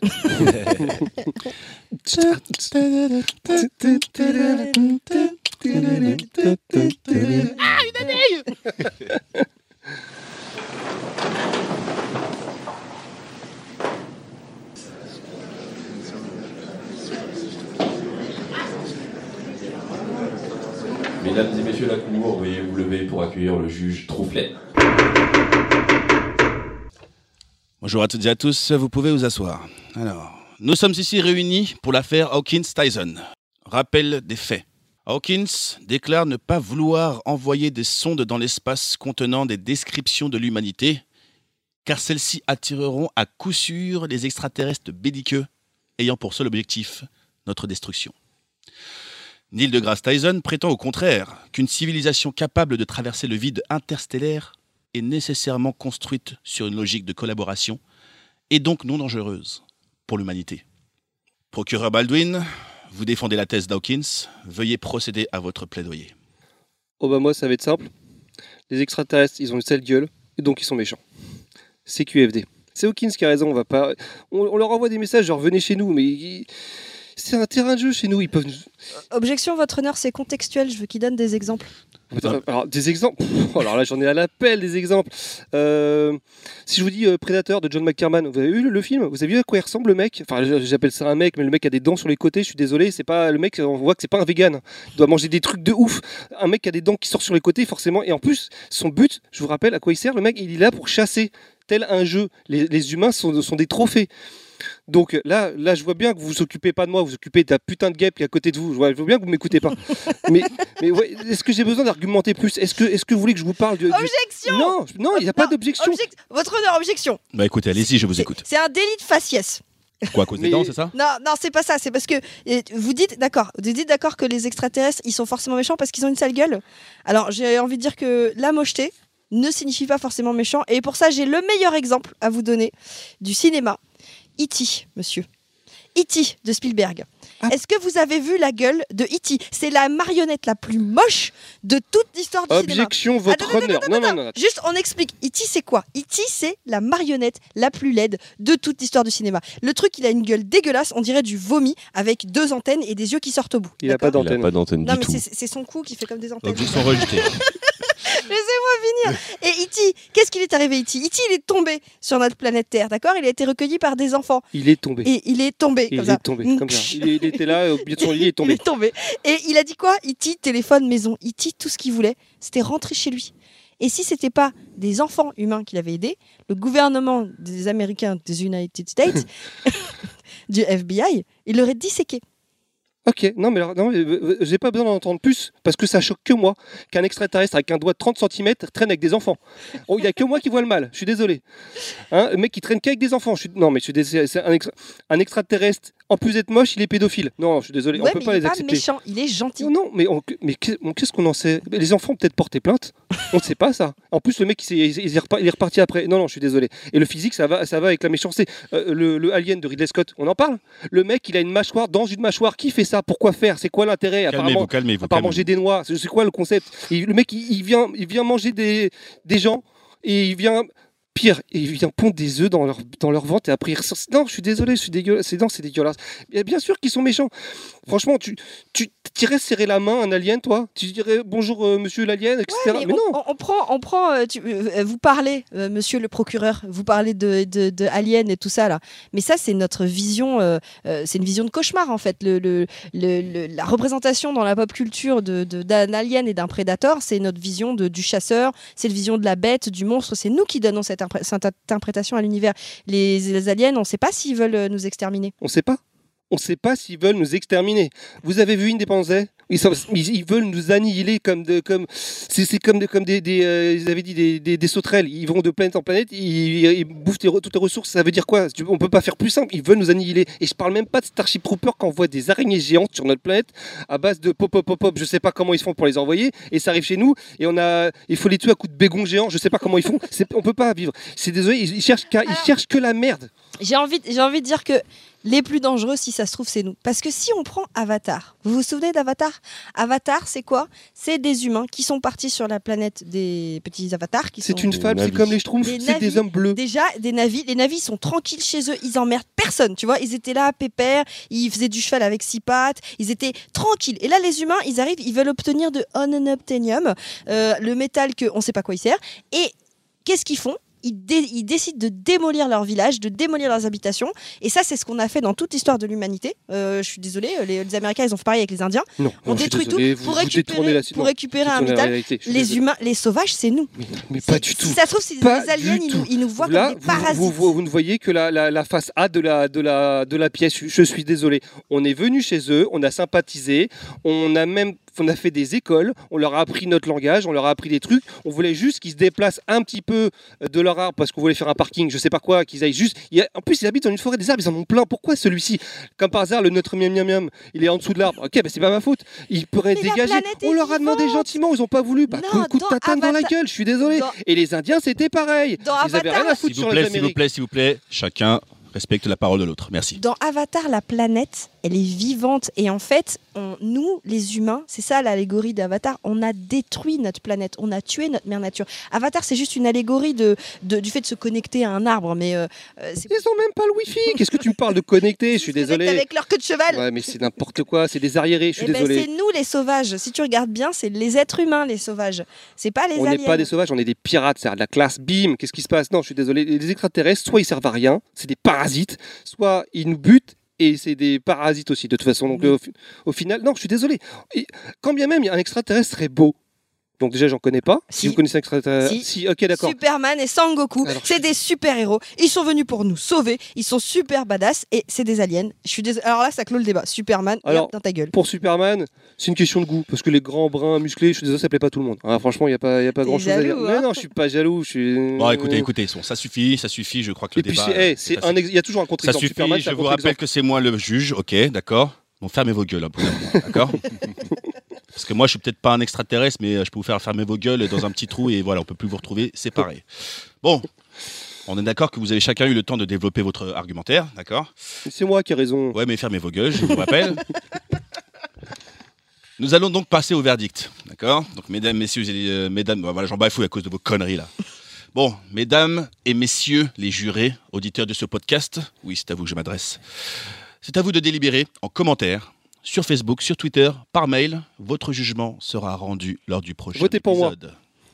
Tapez 1 s'ils sont méchants. Il a tort hein mais non, mais je suis désolé. Même, et même Superman, il a un peu changé sur la fin. Je suis désolé. hein, il était un petit peu. hein, voilà. Ouais, mais on lui a fait la misère un peu. Mais, c'est normal qu'on lui fasse la misère. Le Excuse- mec, on sait pas monsieur, paye je- même pas d'impôts. Euh, Excusez-moi, monsieur, je, je dois balayer la salle pour euh, faire place à la prochaine, euh, prochaine affaire en cours. Donc, si vous pouvez juste euh, sortir de l'établissement, ça, ça sera beaucoup. Malik Bentala versus bah, les comiques américains. Tu sais, les- ils sont- C'est vraiment une embrouille de, de- de quartier. Tu sais, ils continuent à s'embrouiller dehors, tu sais, même, même si l'affaire est finie. mais ouais, mais attends, je suis désolé. Il n'y a pas d'extraterrestre gentil. D'ailleurs, est-ce que au final, il y a eu beaucoup plus de représentation d'aliens belliqueux ou euh, est-ce que c'est kiff kiff au niveau des Ah non, moi je pense sincèrement que c'est euh, ils ont plus souvent été traités de manière belliqueuse parce que, comme dirait euh, Punky, je pense que ça nous sert d'exutoire pour pouvoir parler de nous-mêmes, euh, de- des travers de l'humain en fait, en, en- en montrant des aliens, ce qu'on n'est pas, ce qu'on est capable de, de- de faire dans, dans- dans le pire, euh, Bah, quand- rarement dans le meilleur. Ce que tu disais euh, tout à l'heure quand tu parlais des aliens qui vont, parce que je crois que c'est ça, Independence Day, qui vont de planète en planète Exactement. et qui, se, qui épuisent toutes les ressources. En fait, c'est ce qu'on fait avec la Terre, on épuise toutes les ressources et. euh, Sauf qu'on n'est pas capable de changer de planète pour le moment. C'est ça le pire. hein. Voilà. On, est en, on est en mode rapa nuit, c'est-à-dire qu'on est en train de bouffer toutes nos ressources, qui va normalement on va, on va, on va crever de, de- de nos conneries. Mais euh, pa- par rapport au débat euh, Hawkins-Tyson, en fait, euh, Tyson disait que euh, pour être capable de, de- de développer la technologie nécessaire pour, euh, pour euh, voyager dans l'espace, exploiter son système solaire. Alors, euh, Tyson. Oui, en fait, oui, on précise que c'est pas euh, Mike Non, c'est Tyson. hein, Neil c'est- deGrasse Tyson, astrophysicien et directeur de. Oui, parce que Hawkins, il a aucune chance. hein. Euh, Bah, déjà, il est mort et en plus, il. Mais en fait, Hawkins, il, veut- il y a eu, à un moment donné, il y a eu tout un débat parce qu'il voulait renvoyer des sondes dans l'espace qui présentaient l'humanité, parce qu'on en a envoyé une il y a 50 balais, je Oui, crois. Disco- euh, Discovery, je crois. Un euh. disque, d'ailleurs, pareil, Alexandre Astier, il en parle dans son en- à, à spectacle. mourir de rire parce que c'est vrai que personne ne comprend rien très drôle. truc. Mais en fait, euh, euh, des, des- des gens comme Hawkins, donc c'est pour ceux qui connaissent pas, c'est un physicien euh, qui vient de mourir, qui est euh, un génie. En fait, c'est le mec qui était en fauteuil roulant, mais c'était un vrai génie. Et lui, il voulait pas parce qu'il disait euh, ça va attirer des, aliens qui ont forcément des mauvaises intentions. Et Tyson avait expliqué que, enfin, euh, DeGrasse Tyson avait expliqué que pour atteindre ce niveau de technologie, une société qui ne fonctionne que sur la compétition, ça peut pas fonctionner. Il faut que ce soit une société qui fonctionne sur la collaboration, parce que si on regarde nos programmes spatiaux, ils fonctionnent aujourd'hui sur la collaboration alors qu'on se tape quand même dessus. Donc pour passer le cap, il faut que toute l'humanité arrive à s'unir pour être capable de, de- de déclencher, enfin de, de réunir les ressources nécessaires à s'extraire de la On voit un Terre. petit et- peu dans, dans le film Contact de Robert Zemeckis avec Jodie Foster où en fait euh, ils reçoivent les plans d'une machine extraterrestre et en fait elle coûte tellement cher que les pays sont obligés de, de s'associer pour, collaborer, pour ouais, construire un petit peu euh, un petit peu ça. Après, dans la théorie de, de, de- de- et de, euh, de, de, de Grace Tyson et de Hawkins, euh, on considère à chaque fois, il y a toujours un angle technologique au fait de pouvoir voyager, mais des extraterrestres, il y a tellement de possibilités. On pourrait imaginer des espèces de, de moutons spatials qui peuvent, se- qui peuvent voyager dans l'espace et qui peuvent créer des trous de verre. Et, euh, ou des, euh, bah, alors les moutons, ce serait pas forcément le truc le plus flippant qui soit. Mais euh, si on reprend Starship Trooper, imaginez des- des- une race insectoïde euh, euh, qui n'a pas de technologie. Ils mais voyagent qui pas peut- dans Starship mais Troopers, qui- ils envoient des astéroïdes sur Ouais. les planètes colonisées. Oui, mais euh, Ben justement, oui, mais le... justement, c'est une manière de se déplacer que euh, voilà, parce que c'est vrai qu'on a tendance à imaginer un peu, à faire un, un parallèle avec l'homme, enfin d'un point de vue anthropologique, c'est-à-dire que l'extraterrestre nous ressemble. Enfin, il, a, il peut se déplacer comme nous, il marche, il a des bras, etc. Donc, il a une technologie, donc il peut développer des vaisseaux spatiaux, etc. Mais au final, peut-être que ça n'a strictement rien à voir. Peut-être comme dit euh, euh, Choco, il suffit, alors, il suffit juste de claquer des doigts et puis ils peuvent se changer de position, euh, voilà. Alors il y a quand même un problème, c'est que l'apparition de la vie sur Terre est quand même liée à l'eau et, euh, et à l'oxygène et au, au carbone, et que c'est et que dans le l'univers, enfin quand tu sors d'une planète, tu n'as pas ce qu'il faut pour pouvoir survivre. Mais Les seuls, imagine, imagine les des seuls de, animaux de qui tardis, des, comment ils s'appellent en fait, là, les les- seuls tardigrades. animaux qui, survivent, qui, survivent, qui peuvent survivre dans l'espace, dans l'espace pour l'instant, c'est les tardigrades. Mais sauf que le tardigrade, il est, euh, il est euh, microscopique. Ah bah, euh, faut imaginer des tardigrades géants qui peuvent emmagasiner, qui justement, qui vont de planète en planète pour emmagasiner de l'eau et se barrer et passer sur la prochaine planète. Et en faisant ça, bah, ils niquent tout parce qu'ils s'en Imagine foutent, la c'est des gros. constitution du truc. Eh bah, Euh, tout est justement, On peut pas possible. imaginer, c'est ça le truc, c'est c'est ça qui est bien, c'est qu'on peut imaginer tout et n'importe quoi. Donc on peut très bien se dire non, c'est pas possible, mais on peut très bien se dire oui, tout est possible. C'est l'inverse. Mais Est-ce qu'on a une œuvre de fiction qui représente Dans la littérature, il y en a? Bordage, il a imaginé euh, dans ses livres, dans, euh, Pierre Bordage, il a imaginé dans ses livres, notamment dans Les Guerriers C'est du le Silence. point bordage. Je crois qu'on en a un à chaque Je podcast. suis désolée. Les deux oui, c'est vrai. Et dans les, dans les Guerriers du Silence, en fait, euh, donc c'est une trilogie et c'est euh, la meilleure, euh, le- les livres les plus connus de Pierre Bordage. Il a imaginé une espèce de, une espèce, je sais pas si c'est un oiseau ou c'est un truc gigantesque en fait qui se déplace effectivement de planète en planète et des, des humains peuvent rentrer dedans et ils résistent à- aux températures extrêmes en fait. Et euh, ils, ils- ils se, déplacent comme ça euh, entre les planètes. Mais aujourd'hui, on n'a rien observé comme ça euh, dans l'espace et même j'en vois pas dans les œuvres de films ce genre de de bébêtes. Ouais, euh, ouais dans, les films, non, mais c'est vrai que dans la, fiction, euh, même dans le jeu vidéo ou dans des courts-métrages, il y a un fantasme, par exemple, de baleines spatiales, souvent, euh, des espèces de baleines géantes qui flotteraient dans l'espace et qui vivraient. Mais c'est vrai que justement, ça, ça amène cette question de est-ce qu'on, est-ce que est-ce que dans la représentation des extraterrestres, la littérature nous a offert vraiment pas mal de- d'exemples super intéressants. Et finalement, dès que ça devient visuel, on retombe dans des clichés, soit des extraterrestres humanoïdes, soit des espèces de bestioles insectoïdes, alors qu'il y a des possibilités qui sont encore plus grandes. au niveau euh, de l'imaginaire, on pourrait aller plus loin. Et, euh, je trouve que finalement, il y a encore beaucoup de choses à faire visuellement. Alors, c'est difficile de les représenter. Je crois que c'était euh, Hamilton euh, qui, euh, écrit des énormes sagas. Et euh, il y en a certains où il avait décrit une espèce qui existait, donc qui est indétectable pour l'homme, mais qui existait dans les températures les plus chaudes au moment de, euh, la création du Big Bang. Et plus l'univers se refroidissait, plus cette espèce avait du mal à survivre. Euh, et en fait, lui, Hamilton, il arrive à imaginer des trucs comme ça. euh, Ouais, ouais, des, êtres qui vivent sur des soleils, délire, sur des, vois, sur de- des de- de- étoiles. euh. de- ouais, c'est ça, des, Mm. des êtres qui vivent sur des soleils, des choses comme ça. Mais comment tu arrives à les représenter euh, Bah, je sais pas, moi, quand, quand je lis du Hamilton, justement, j'arrive à voir un, un peu par ses descriptions, par ce qu'il raconte. Il y a, il y a des, il y a- je pense qu'il y a des possibilités. Il y a Doctor Who l'a fait. Doctor Who, Doctor Who se permet des choses justement, euh, peut-être parce qu'ils n'ont pas la pression de- des budgets. Euh, mais euh, ouais, non, je pense qu'il y a. Ouais, ouais, Doctor Who, bon exemple. Bon exemple de, de, de, contenu audiovisuel qui propose euh, parfois des choses très originales. Je pense même aux créatures, les, les statues qui, ne se, qui ne se Alors, je vais déplacent. juste expliquer ce que c'est que les statues dans, dans le. Tu, tu, tu, tu Non. connais. En fait, Doc- Weeping Angel. Doctor Who, donc c'est une série avec un avec le docteur qui est un, qui est un extraterrestre. En fait, qui vient de qui est un, un maître du temps, enfin un Time Lord. Time Lord. Time Lord, Seigneur du Temps. Euh, donc il vient d'une autre planète, il a deux cœurs. Euh, je sais pas pourquoi. Et euh, Comme Mbappé. Mbappé, il a deux cœurs. Mbappé, il a court deux tout le temps. il peut se et puis il peut se régénérer. Quand il se régénère, il change entièrement de physique, etc. Et il a un- une machine qui s'appelle le Tardis, avec lequel il voyage à travers l'espace et le temps. Et donc il lui arrive plein d'aventures. Et des fois, effectivement, il rencontre euh, d'autres formes d'aliens. Euh, Enfin, des formes de vie complètement différentes et ils essayent euh, d'être très très inventifs euh, sur ces formes de vie, notamment une fois il y en avait un dans un soleil, je crois justement. Des fois c'est des formes de vie avec lesquelles c'est compliqué de communiquer parce que c'est pas du tout les mêmes choses. Et d'ailleurs, je pense que ce serait l'une des plus grosses difficultés qu'on aurait aujourd'hui parce que on a déjà du mal à parler à un éléphant, tu vois. T'imagines une, espèce qu'on rencontre dans l'espace, si ça se trouve, enfin, quand tu regardes les films à chaque fois et qu'on rencontre un alien, on parle en anglais. On est loin de, de- de Star Trek dans les années 70 où ils ont tous la même gueule. C'est juste qu'on épaissit les sourcils ou on les teint en bleu. Et puis voilà, c'est l'extraterrestre. D'ailleurs, je pense que ce serait intéressant. Je pense que c'est le moment là d'essayer de faire un peu un, un- un état des lieux du type d'alien qu'on peut trouver et aussi du type d'invasion ou de ou de ou d'œuvres avec lesquelles c'est c'est associé.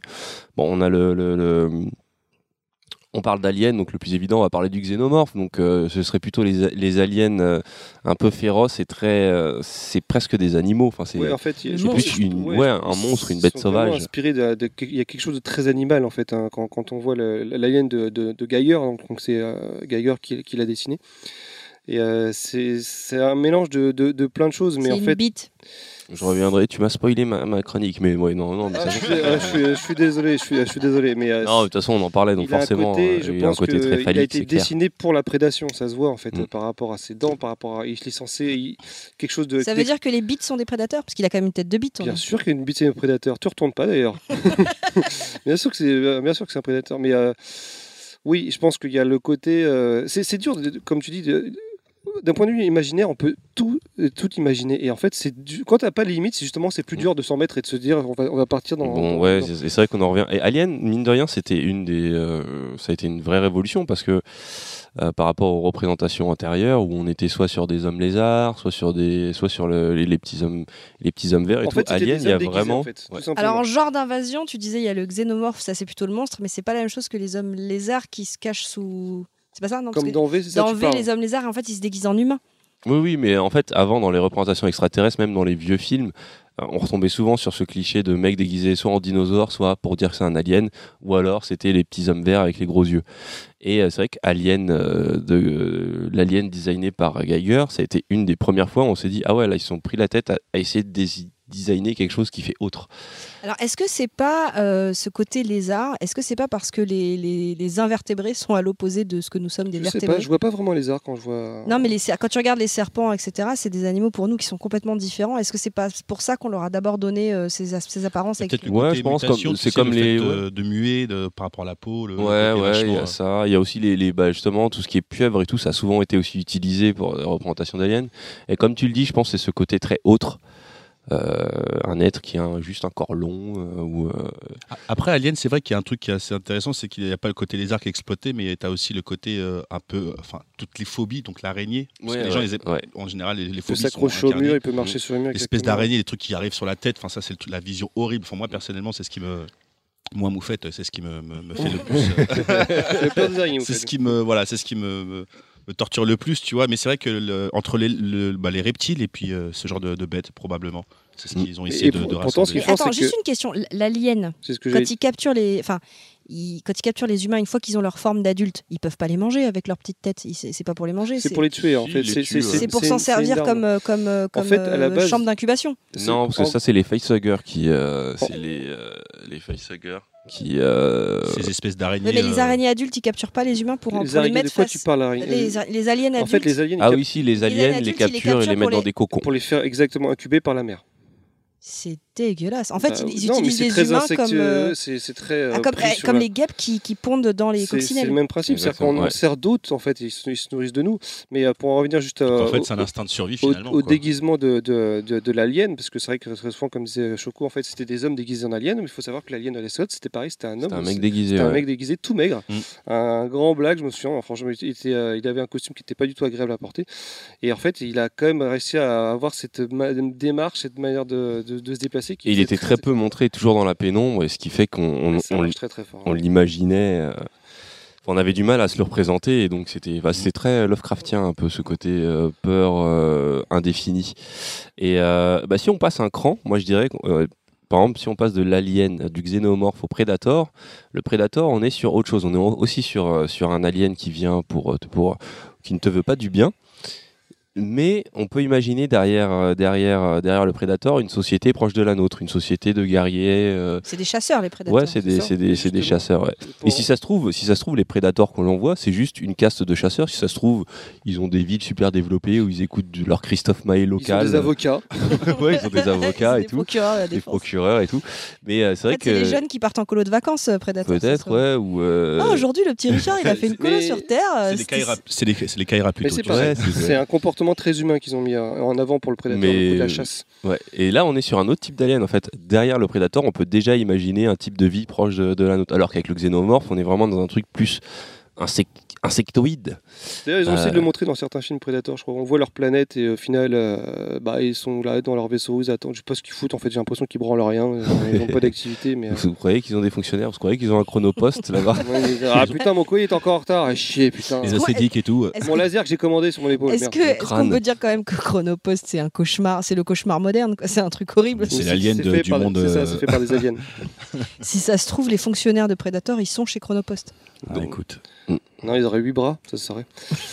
Et Euh, donc, en tout cas, dans ces deux films-là, on a un alien qui se retrouve confronté face à plusieurs humains. Là, on est On toujours dans le cas de, de- ouais. Ensuite, on passe au stade supérieur, c'est les invasions massives. Tu parlais d'Independence Day, tous les films des années 50. Donc ouais, là on a, là on a, euh, c'est aussi une autre troupe euh, de trucs, c'est les invasions ma- massives. Il y a deux choix, soit les soucoupes volantes qui arrivent au-dessus de la planète, soit l'infiltration. Comme euh, c'est quoi le film de Carpenter, euh, Los Angeles, euh, avec, là où ils mettent des lunettes pour voir les Oui, oui, voilà, ça, je crois que c'est Invasion Los Angeles c'est Invasion Los Angeles. J'avais ouais. adoré ce film. Ouais. Et c'est quoi le pire en fait?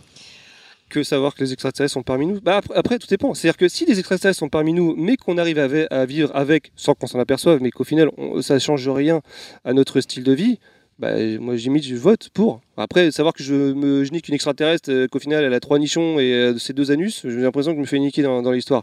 Mais- Ouais, Ça fait plus de trous, plus de plaisir. Oui, d'accord. Mais c'est- j'ai que deux mains. c'est- que deux choses Mais différentes parce que l'invasion globale, c'est l'invasion, c'est vraiment le truc. Tu Oui, c'est la guerre faire. en fait. c'est ça. L'invasion, c'est c'est la destruction de l'humanité, en fait. Les mecs arrivent avec, euh, avec une technologie qui est quand même. Enfin, dans Independence Day, euh, ils balancent des canons géants.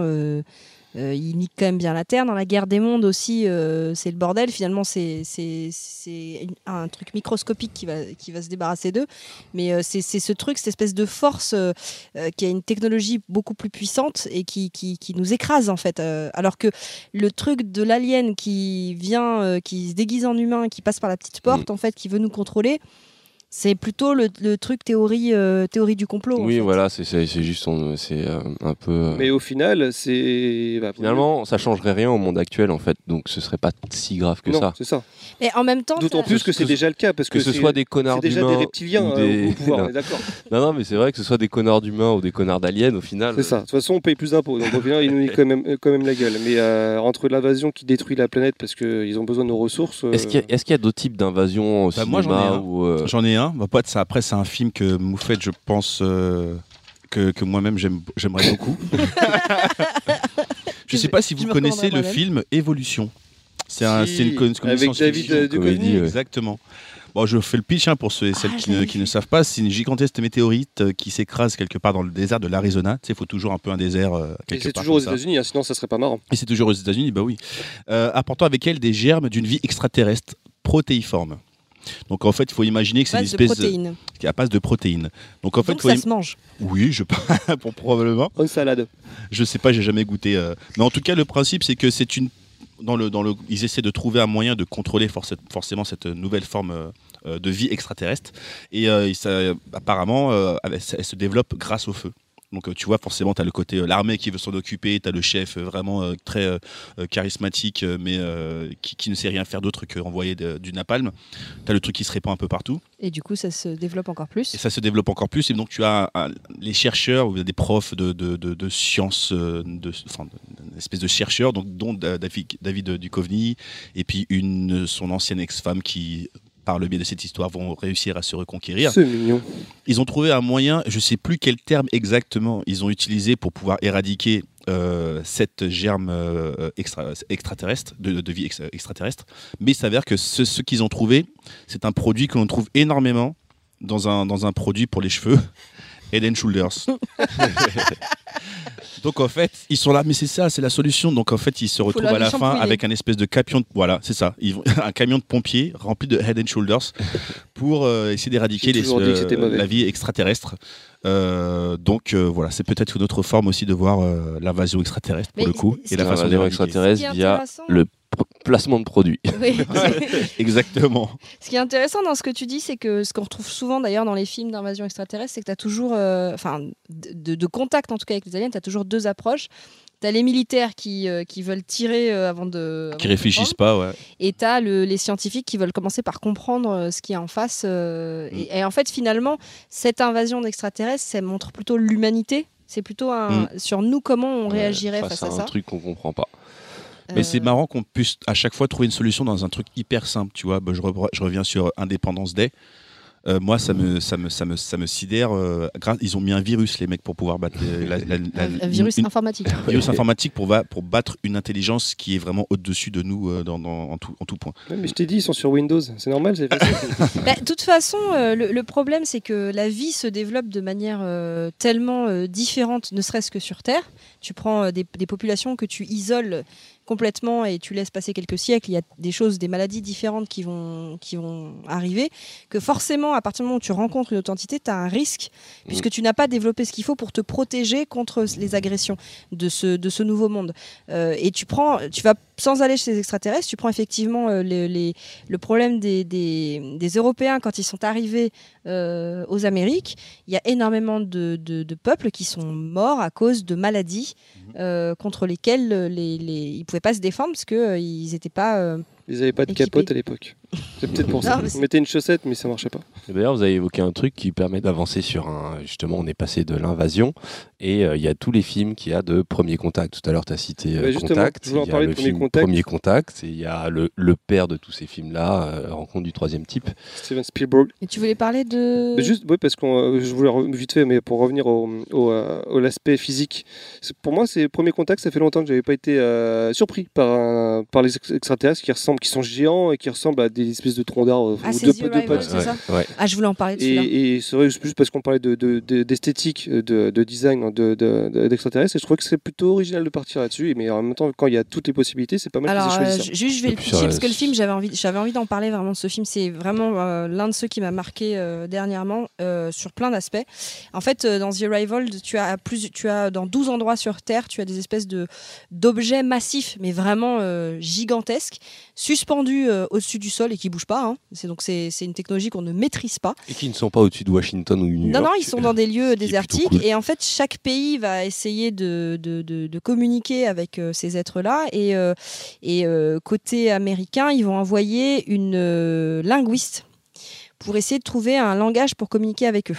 Sachant qu'il y a un autre côté, euh, Russie et Chine, euh, ils vont essayer de tirer dessus. Ce que je trouve débile, parce que quand tu vois des, des gars qui débarquent et qui ont une technologie pour faire ça, tu sais que t'es niqué.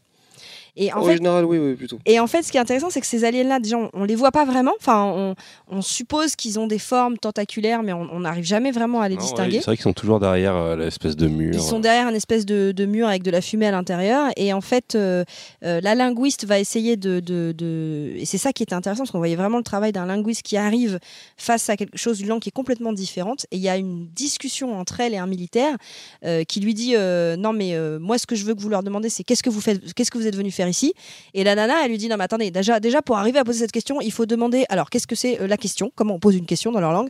Ensuite, le vous, c'est vous individuellement ou c'est vous collectivement? Ils fonctionnent comme des abeilles ou ils fonctionnent comme des humains? Et enfin, bon, bref, elle l'embrouille comme ça. Et c'est hyper intéressant parce que euh, ça prend du temps d'essayer de comprendre euh, ce que tu as en face de toi. Et les militaires, ils disent Non, non, on n'a pas le temps. on Et pas surtout qu'il n'y a pas de communication, euh, parce qu'en fait, y a la 80% de la communication est non verbale. C'est-à-dire qu'en fait, c'est très souvent C'est des des mouvements, etc. Et là, en fait, il n'y a, y a, il y a aucun. euh, en- La manière dont ils sont physiquement, bah, on Par peut exemple, pas, on a peut du mal à communiquer avec les guêpes là. C'est- oui, parce qu'on ne sait pas comment elles écrivent, en fait, tout ça. Mais c'est vrai que oui, c'est toujours intéressant ces films-là parce que c'est vraiment des films dont le sujet, ça va être le sujet principal, c'est la communication face à et, euh, et ce sera la vraie, vraie, vraie, ce sera ça, ce sera vraiment la vraie problématique si un jour on rencontre des extraterrestres. Comment est-ce qu'on communique Oui, mais parce que bah, après, on peut aussi partir du principe que si ils viennent se, nous voir, peut-être qu'ils nous, ont peut-être observés avant, qu'ils nous ont peut-être appris à nous connaître avant d'arriver, peut-être, et ils, savraient, ils, ils, se- ils- ils seraient déjà communiqués avec nous. Peut-être Bah, qu'ils pas, pas- pourraient, pas- pas forcément. pas forcément, mais Mais on attends, pourrait l'imaginer en tout Ima- cas. imagine, imagine, euh, il y a un vrai, il y a une vraie différence entre eux et nous. Euh, je parle au niveau euh, intelligence, compréhension de l'univers, enfin plutôt compréhension du monde, de l'univers, etc. Et en fait, si ça se trouve pour eux, euh, on est des singes quoi. Oh, ils sont mignons, ils ont fait des satellites. Oh, c'est rigolo. mais, euh, Tu vois, genre, donc pour, pour- si ça se trouve, ils, ils viennent juste voir. euh, ils pourraient très bien venir voir la planète et sans, sans se dire que c'est nous. euh, Enfin, tu sais, juste euh, regarder c'est quoi la vie animale sur Terre, tu vois. Ouais, Malheureusement, je suis pas sûr que les humains pourront réagir euh, de cette manière-là, vu que l'ego est surdimensionné. Ouais, et moi, il y a un- Ah bah un Trump et un Kim Jong-un. Ouais, tu m'étonnes, mais la- même, même, si même sans eux, moi j'y crois même pas en l'humanité sur ce, ce- ce sujet-là. Moi je suis plus le- la, la team, euh, faisons attention euh, déjà, av- ayons le regard sur nous avant, euh, avant de pouvoir envisager de voir au-delà. J'avoue, j'ai pas très confiance en la façon dont ça. Et je sais qu'il y aurait énormément de bonnes âmes, mais ces bonnes âmes, il y aurait forcément de la corruption. bah, c'est c'est exactement, on en revient un peu à la. Comment dirais-je À la.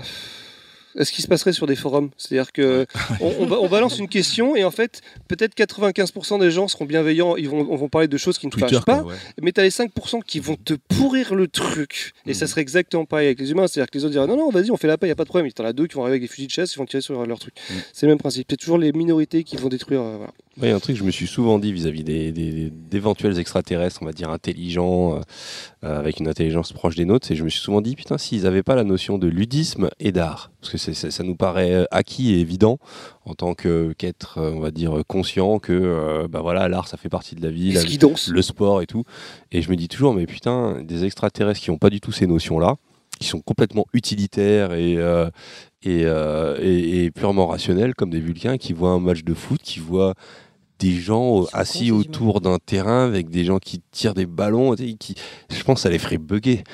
C'est- c'est- c'est- Ouais, qu'est-ce, qu'est-ce que c'est? Qu'est-ce qu'ils font? Mais qu'est-ce, que c'est que ça?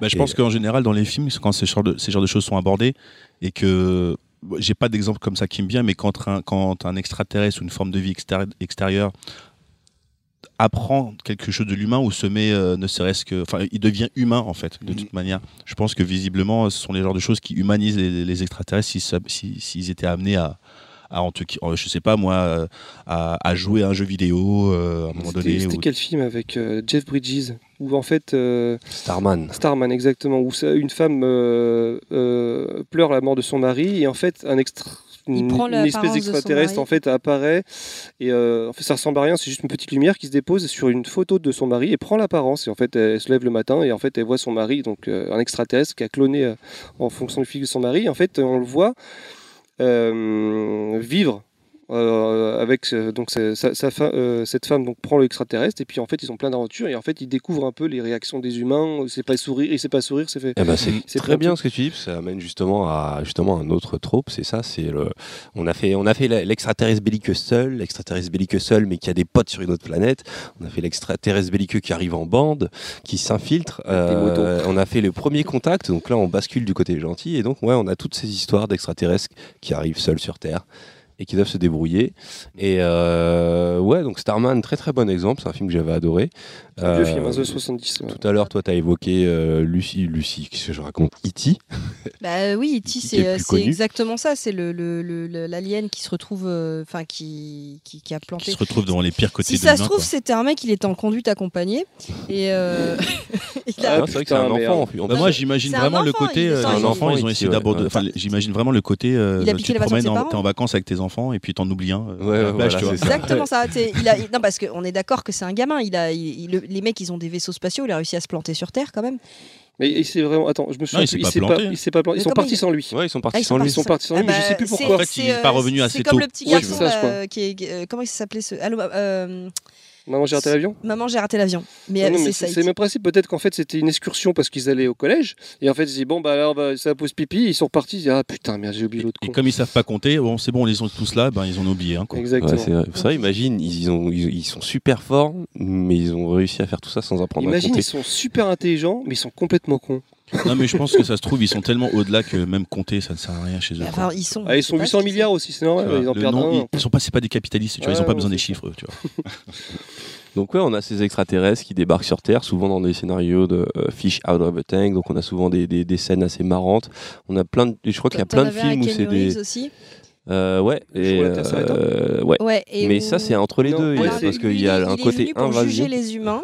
Alors c'est pas. Alors je me C'est c'est pas Constantine, c'est quoi c'est... Non, Non, c'est- c'est le jour où la Terre s'arrêta. Ouais, D'accord. En C'était un fait, il remake, est- en fait, hein, il bien est sûr. Il Ouais. est venu pour, euh, pour juger les humains et du coup pour détruire leur planète, mais il, il va se retrouver à- avec une nana. Est-ce euh, que et- c'était pas aussi. euh, Tu lui fais excuse-moi croire en. C'est parce que je crois que c'était un C'est rapport. presque plus un film de premier contact d'ailleurs. Je crois que c'était pas rapport à, à la, à la- ce qu'on appelle, je crois que ça a permis de penser, c'est-à-dire qu'en fait, les humains, c'est les, extraterrestres qui les avaient émis, voir comment ils allaient évoluer, puis se sont rendu compte qu'ils sont allés trop loin dans le délire, et Je sais fait, plus ils si allaient dans ce laisser mourir. film-là, euh, ils, ont- ils sont d'origine extraterrestre, les humains. Je sais qu'ils avaient laissé, ils a- je sais qu'ils avaient infiltré l'humanité pour les surveiller, mais je sais pas si on est, ils étaient à l'origine de. euh, Non, je crois de- pas qu'ils En fait, étaient à c'est- ce. Keanu Reeves, le personnage, c'est un mec qui était déjà pas qu'ils avaient perdu euh, depuis des années. C'est ça, hein, je crois. Ils, ils Ah oui, ils l'ont retrouvé dans la glace, c'est pas un truc comme ça C'est ça. Non, Ouais, mais ils ont pris son corps en fait. Ils ont euh, pris Oui, son corps, en fait, voilà. c'est ça. Et, Et- euh, et, et- et- euh, mais on n'a pas parlé de, de Stargate.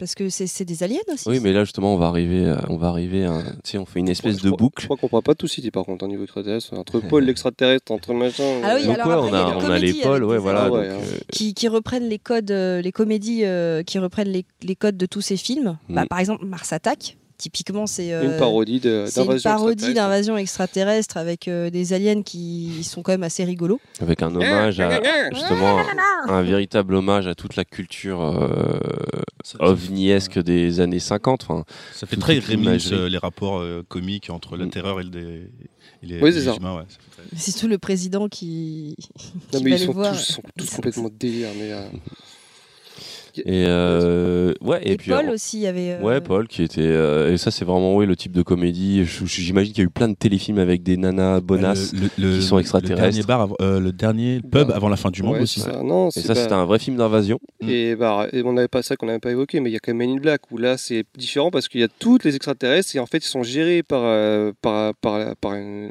une Le agence euh, ouais, du gouvernement et en fait on voit qu'il y a plein de. La Ouais. Terre c'est comme une espèce de point relais où Ouais, il y a voilà. plein de races Et extraterrestres qui C'est c'est à ça que je voulais en venir. C'est enfin, on a cette vision qui est propre, euh, qu'on retrouve beaucoup dans le space opéra, où finalement il y a des extraterrestres partout, il y en a plein. Les humains, on est une race parmi tant Et on est d'autres. infiltré. Bah, c'est Jackson. même plus des extraterrestres, c'est ouais, c'est c'est- c'est c'est vraiment une civilisation euh, qui est composée. euh, ouais, ce sont des civilisations. euh, Et d'ailleurs, ça, tu le retrouves. euh, des fois, c'est bien exploité dans les jeux vidéo. Dans, dans Mass Effect, notamment la première Ouais, bah, série, ouais. il, y avait, euh, il y avait plusieurs euh, races d'aliens. De, d'aliens. il y avait les Asari, qui étaient que des femmes, Mm. qui, qui, qui d'ailleurs pouvaient coucher avec n'importe quelle autre race pour avoir des enfants. T'en avais une que j'adorais, on aurait dit des éléphants géants. euh, euh, Ah oui, qui ne pouvaient pas exprimer pouvaient leurs pas exprimer émotions. leurs et émotions. qui, Donc à chaque fois qu'il donnait une phrase, il disait euh, euh, je suis content, joie. Enfin, il, il donnait l'émotion derrière. euh, non, C'était avant, il disait joie, ah je oui, suis content. Joie, je suis content. Triste. euh, sarcasme, vous êtes beau, Baldwin. On avait parlé avec les mecs de CQL avec les- l'équipe de CQLB et c'est vrai que c'était excellent cette idée. C'était ouais, ça c'était une très bonne idée. Il y avait euh, après dans Mass Effect, il y avait aussi pareil, il y avait une race qui était plutôt guerrière. Euh, avec les j'ai oublié comment ils s'appelaient mais ils ressemblent à des rhinocéros géants mais euh, c'était la race des Il y avait guerriers les, il y les avait- Krogan. les Krogans donc ça c'était Ouais. les guerriers les scientifiques c'était euh, euh, très Les nerds. Ouais, mais en fait, qui sont quand même assez cruels. Enfin, quand tu regardes ce qu'ils ont fait. Et euh, enfin, bon, bref, il y avait tout un tas de, de, de races comme ça. Et ça, c'est assez intéressant. de- de- C'est surtout, je pense, un truc où Ouais. on peut bien s'éclater en termes de créativité. Ouais. Et puis c'est l'héritage, je pense, vraiment de Star Trek, ce truc de... euh, parce que dans Mass Effect, on est un peu, on essaye d'être un ambassadeur et, et finalement c'est ça Star Trek. C'est euh, Bah, Star Wars aussi, hein, si tu regardes bien. euh, Non. Star Wars, non, parce que Star Wars, c'est- ils sont- les humains, ils sont pas en train d'essayer de en fait, y communiquer, de se faire leur Il n'y a place. pas d'humains dans Star Wars. C'est que des extraterrestres. Ouais. Ah, C'est c'est une autre Oui, la. Terre- la Terre n'est pas centrale, quoi. C'est ça que vous Non, voulez euh, dire. Il y a même pas Star la Wars, Terre. C'est tous des extraterrestres. Il n'y a pas, il y a pas de Il n'y a pas de notion de terre. Star Wars, pas- c'est différent. euh, Star Trek, c'est différent. C'est c'est des amb- comme dit c'est, euh, Choco, c'est des ambassadeurs. C'est-à-dire qu'en Mm. fait, on a la technologie pour pouvoir voyager. On ne sait pas exactement ce qu'on fait. c'est- On part à l'aventure et on voit ce qu'on a à apprendre et on voit ce qu'on ce qu'on peut euh, do- donner ou, ou- ou recevoir en échange. Mais en fait, et Star Wars, c'est rien à voir. C'est donc un space opéra, mais il y a, les humains n'ont pas lieu d'être. Alors bien sûr, forcément, c'est joué par des humains, mais il n'y a pas d'humains. Donc on peut pas du tout les comparer. Sauf qu'ils sont pas sortis dans, dans la même, même période et C'est forcément. vrai que c'est pas, deux. pas du tout la même dynamique. C'est pas les, les- c'est pas des humains nouveaux face à plein d'autres races. C'est euh, Et Mass Effect s'inspire plus de, de Star Trek. Star Trek c'est sûr. Mm. Très très bonne intervention. euh, Euh, Sur bah, ce, écoutez, on va vous laisser une, euh, une petite musique. ouais. J'ai une petite sélection pour ma part, moi, Mouflette, Ah, c'est t'as repris ta voix si de... vous voulez. Oui, mais parce que j'ai un peu mué vu que j'ai bu un peu d'alcool. mais c'est comme vous voulez, je peux le faire maintenant ou bien après. C'est comme vous le sentez. Ah, vas-y, t'es chaud. Allez, Vas-y. t'es chaud. Alors, euh, l'artiste que j'ai. Bah, de toute façon, vous allez l'entendre de toute manière, donc il n'y a pas Faudra de que souci. tu me, le- Voilà. que tu me l'envoies. je, je- je te le passerai, il n'y a pas de souci. Vas-y, euh, euh, donne le nom. Ah, je donne le nom quand même Ok, très bien. C'est euh, Labyrinth et c'est Misbehaving. Ah, ah, j'ai déjà. Hey, bring the drink, come bring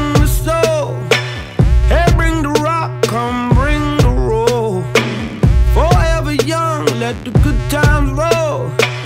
Forever young, and it don't get old. Misbehaving, misbehaving. You got the skins, I'll bring the smoke. I'll bring the gym, she could lose those clothes. Forgive my sins, I'm a saint, God knows. About to throw some Hail Marys on them sweet back doors.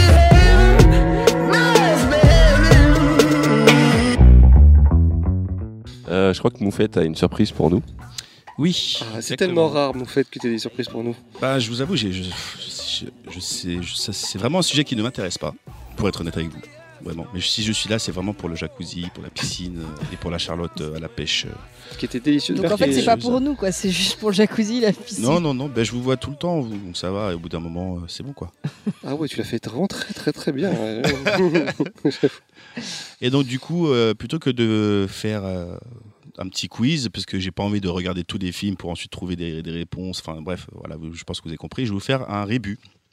Et vous allez essayer de me trouver le film, le nom du film que je vous parle. Donc c'est un film qui a un rapport avec le thème aujourd'hui. hein. Oui, mais d'abord, laissez-moi. Ok.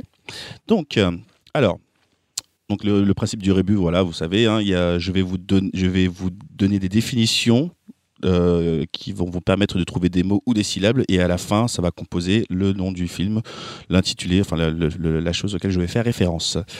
Alors, mon premier est une lettre qui se sniffe, ce qui généralement donne le genre de film auquel je veux faire référence. Ok, donc c'est le C. Le C. C'est trop compliqué pour moi. Une lettre qui se sniffe, donc euh, quand tu sniffes de la C. Ah, d'accord, ok, d'accord. Ah oui, tu sniffes de la. Oui, ok, effectivement. Mon second euh, est un chiffre que l'on donne très souvent à une première suite de films dans les années 80-90. Je répète, Le 2. voilà. Même si heureusement on n'en a pas eu, euh, on a pas eu de deux pour celui auquel euh, encore une fois je fais référence. Euh, mon troisième est une note de musique. C'est de la merde. Il est, il est aussi un emplacement ou une direction montrée du doigt par le personnage principal, est en question. C'est de là. Ce doigt que le directeur devait se mettre bien profond pour sonder de meilleures idées de films au lieu de nous faire euh, Ready Player One par exemple. J'essaie de faire mon personnage. hein. C'est ET Mon quatrième est la façon simple d'appeler. euh, non, je vais pas mettre celui-là. Mon quatrième euh, est un endroit où on ne voit jamais les aliens se baigner. Probablement par la peur d'aller croiser Martine, qui a des choses beaucoup plus intéressantes à vivre, je pense. Bah, c'est de la merde. Et mon cinquième est encore mon deuxième, et croyez-moi, Oui, on en a besoin pour définir le film plutôt deux fois qu'une. Mais tu me l'as désamorcé, et je voulais finir que et mon tout l'est parce que c'est Spielbergien. Ah oui, ça c'est typiquement moufette. En fait, ce qu'il fallait deviner, c'est c'est de la merde. C'est de la merde, quoi qu'il arrive. Peu importe le film de science-fiction, c'est de la merde. Voilà. Tu l'as préparé avec elle. Je l'ai pris. Non, je l'ai fait tout seul, et quand je lui ai envoyé, il a fait. c'est- mortel. je valide. Alors, euh, Spielberg, il a fait E.T., il a fait La Guerre des Mondes. Ouais. Il a fait Rencontre du troisième type. Ouais. Il a fait. euh, Qui sont il, tous d'excellents films. hein. il a fait Indiana Jones 4. Ah oui, ça, c'est de la merde. Non, alors ça par contre, ça, je, Ça, si oui, on pouvait ne plus merde, jamais en parler de celui-ci. Si on pouvait les. Ah, oui, Et il y a un des 5 extraterrestres, ouais. sur le Wikipédia, j'ai vu qu'il y avait un 5. Ouais, ouais, le Oui, son en 2020, 2020. on est encore Ouais. plus. euh, Et ils veulent pas laisser mourir euh, Harrison Ford. hein, Le c'est- problème, c'est qu'ils vont faire comment pour euh, le, le trimballer euh, Parce que euh, Harrison Ford, c'est. Bah ouais. Bah, surtout qu'il est plus très motivé, j'ai l'impression. à ce Il va être finalement. doublé. Ou alors ils vont faire, tu sais, les techs de maintenant Disney euh, euh, commencent de plus en plus à utiliser les maquillages numériques. Ah. Et en plus, ils le font super bien. Enfin, je veux dire, c'est assez bluffant. Genre à la, à la c'est Princesse comme le Leia, film par exemple. euh, Tron, par exemple. Mais Tron, dans- un des Tron premiers essais un peu Même- foireux. Même dans le dernier des Gardiens de la Galaxie, on voit euh, comment Kurt ça s'appelle Russell Kurt. Russell super jeune. on Ou même dans X-Men, il faisait ça aussi. Mais franchement, Mhm. ça rend super bien. C'est Ah, dans. X-Men, c'était ignoble par contre. Le X-Men, Euh, euh, X-Men, on voyait. Il y avait un X- filtre qu'on voyait. Mais le dernier, X-Men, le troisième, quand il y a C'était quel euh, personnage Patrick Stewart et Gandalf qui sont rajeunis, c'est super malaisant comme scène. Ça va même pas. Je ça- je l'avais pas. Non, je n'avais pas été aussi. euh, je serais pas aussi sévère que toi. Mais euh, j'avais trouvé ça déjà pas, plutôt pas mal. Mais euh, après, par rapport à ce qu'ils sont aujourd'hui, forcément, les progrès sont impressionnants. Mais ce qui était bluffant, c'est le mec qui est mort là dans le dans Rogue One, euh, celui qui jouait le Moff Tarkin, j'ai oublié son nom. Euh, c'était vrai, Oui, c'était c'est bluffant. vrai, c'est vrai, c'est vrai. Euh, donc en fait tout ça pour dire quoi? Pour dire que la science-fiction avec les, enfin les films d'extraterrestres, C'est de la merde. c'est de la merde. C'est ça qui- qu'il fallait deviner. Bah, c'est vrai qu'il faut rappeler que toi, Moufette, tu n'es pas branché euh, blockbuster, tu n'aimes pas ce genre de film, tu es plus les. les... Terrace House. Voilà, moi c'est tout ce que ça, Ou alors suicide et pédophilie. Voilà, c'est ça, des films de, de, de, de dépression. Alors, alors euh, suicide et pédophilie, euh, j'aime bien les films qui, qui en parlent, pour, euh, mais pas, j'aime pas l'acte en, en lui-même. Ça faut Bah, je- préciser. je faut faire sais attention pas, quand on. je- Non, non, non, je suis d'accord. C'est vrai qu'elle n'a pas dit qu'elle aimait. euh, Elle l'a pas dit. Elle l'a pas dit. Mais ça Ah veut bah, pas dire c'est- qu'elle aime. Si on prend l'exemple des films qui abordent vraiment des choses très dark, même si on sort du sujet, voilà, on parle de Hot Boy, voilà, ce sont des sujets qui parlent d'inceste. c'est- Je, je ne suis pas forcément pour ça, mais la façon dont c'est abordé, le, le- le- le Et parcours dès- du personnage, euh, voilà, c'est ce qui m'intéresse. Mais après, voilà, on sort du sujet, mais je voulais juste préciser ça quand même. Moufette. euh, Mais en fait, je te recommande, toi qui n'aimes pas les films extraterrestres, un film que tu vas aimer, c'est Under the Skin avec Scarlett Johansson, D'accord. euh, qui Ah devrait te plaire. Je l'ai pas, je l'ai pas. bah, en fait, il a surtout fait parler parce que euh, on voyait euh, Scarlett Johansson nue, mais euh, Non, mais il est Ça chelou. pourrait te plaire. non, personnellement, c'est pas trop ma cam perso. Bah écoute, peut-être que moi aussi. Ok, mais euh, oui, c'est vrai. Je- Alors, je- c'est je- c'est- Bah ouais. c'est Moufette qui parle ou c'est oui, non, non, bah, je pense que ça Ah. marche des deux côtés. Ça marche dans les deux sens. Plusieurs personnes en moi qui, qui aimeraient bien voir. C'est dégueu- c'est dégueulasse. C'est dégueulasse. dégueulasse. C'est dégueulasse, mais c'est moufette et ça me plaît. C'est un bon slogan ça. C'est moufette et ça me plaît. Eh bien, merci Moufette pour ce, pour ce rebut. Eh ben, je Et vous en on a prie. bien euh, compris l'idée. Je parce vous, a- que pour- je vous en prie, merci d'avoir euh, désamorcé euh, avant même d'avoir terminé. C'est très respectueux de votre part. Je vous reconnais Mais je bien. pensais que c'était une blague en fait. Je pensais, pensais pas que tu avais vraiment écrit c'est de la Bah, je n'aime vraiment pas les, la science- les, les extraterrestres, donc euh, c'est pour ça. Sache qu'il ne t'aime pas non plus. Ouais, bah ça, je m'en fous. hein, tu sais. Alors du coup, on peut euh, enchaîner avec euh, la chronique de Choco qu'il a bien préparée, mais on lui a aussi désamorcé. Euh, ouais, bah, de toute façon, j'avais. Alors là, par rapport à d'hab- d'habitude, je prends quand même 5-10 minutes pour griffonner des mots sur un papier qui me servent de fil conducteur. Mais là, tu les as pas Je n'ai même pas ça Plus aujourd'hui. ça va, et moins tu bosses, tu me fais penser à, ah bah, à moi en fait. Mais euh, bon, en gros, je voulais parler de l'alien en, tant que métaphore. On a déjà évoqué un peu euh, cet aspect-là. Euh, mais oui, il s'avère que dans le, dans, le, dans le cinéma et dans la littérature, l'alien a souvent été utilisé comme l'autre, et l'autre peut revêtir de multiples formes. Donc, je vais faire un petit, un petit tour rapide un peu de ce qu'il y a pu y avoir. Je vais revenir déjà à une, des œuvres fondatrices de l'invasion extraterrestre, qui est La guerre des mondes de H.G. Wells euh, et ses multiples adaptations. Mais La guerre des mondes de H.G. Wells, l'œuvre l'œuvre de base, il faut savoir qu'H.G. Wells était un, fervent socialiste. Et euh, à travers cette histoire, il voulait dénoncer euh, l'industrialisation, en fait. On était en plein air, euh, je sais plus en quel... euh, je crois que c'est ça date d'au moins 1918 ce bouquin, faudra que je vérifie. Euh, mais euh, on était en plein air industriel. Euh, donc on était en plein air industriel et euh, à travers cette histoire, il voulait montrer ce que ça pouvait faire quand un peuple développé technologiquement venait, euh, venait écraser et pomper les ressources de peuples plus primitifs, voire qui considéraient comme des animaux. Et donc en se servant de l'alien, il pouvait nous placer nous humains, alors que nous étions à notre apogée industriel, et nous, et nous remettre à notre place et nous faire comprendre euh, ce que l'on pouvait faire. Donc c'était, c'est, cette vision politique a souvent été utilisée, notamment au cinéma dans les années. euh, euh, dans les années 50, 40-50, où on a commencé à avoir pas mal de films de science-fiction, de films d'invasion extraterrestre. Et une des choses qui revient le plus à cette époque-là, surtout passé, euh, passé 1950, c'était en plein air de macartisme et euh, les invasions extraterrestres, et notamment les films d'invasion silencieuse, euh, avaient souvent à, voir avec le communisme et la chasse aux sorcières. Euh, L'exemple le, plus, euh, le plus connu, c'est euh, les profanateurs de sépultures où des extraterrestres, trucs classiques, viennent, remplacent les gens dans la population, ou les contaminent, et tout le monde devient euh, strictement obéissant, et euh, et il y a cette forme de- d'uniformisation et de, conformi- de, de conformisme qui, euh, pour les cinéastes et l'Amérique de l'époque, euh, pointait clairement du doigt euh, le, communiste, le communisme. Euh, la peur du nucléaire aussi a fait beaucoup naître de, de, de- fantasmes extraterrestres euh, et euh, l'utilisation d'une imagerie justement post, euh, post, euh, post Hiroshima. Euh, donc voilà. Là, on est dans les années 50-60. Euh, plus tard dans les années, alors je vais pas si sur les années 70, là, parce que dans le contexte c'était euh, c'était le post-Vietnam, c'était euh, enfin en tout cas aux États-Unis, c'était mai 69 ici, Et avaient- 68 ils avaient plutôt. autre chose à foutre que de regarder les extraterrestres à cette époque-là. mais euh, dans les années 80, l'Alien a fait un grand retour et euh, avec aussi des remakes, mais euh, justement on parlait tout à l'heure d'invasion Los Angeles, on est encore dans un film d'invasion.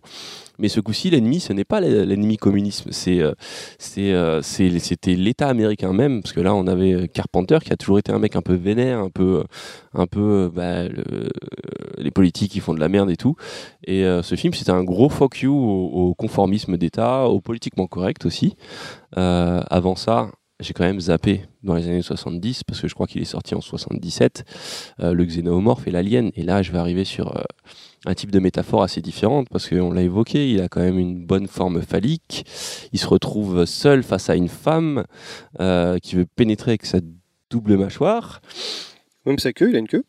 Il a une queue avec laquelle il transperce des choses. Il met, enceinte un homme. enfin, c'est pas le xénomorphe, mais on a quand même une scène d'accouchement assez violente euh, lors de sa naissance. Et on a vraiment cette espèce de.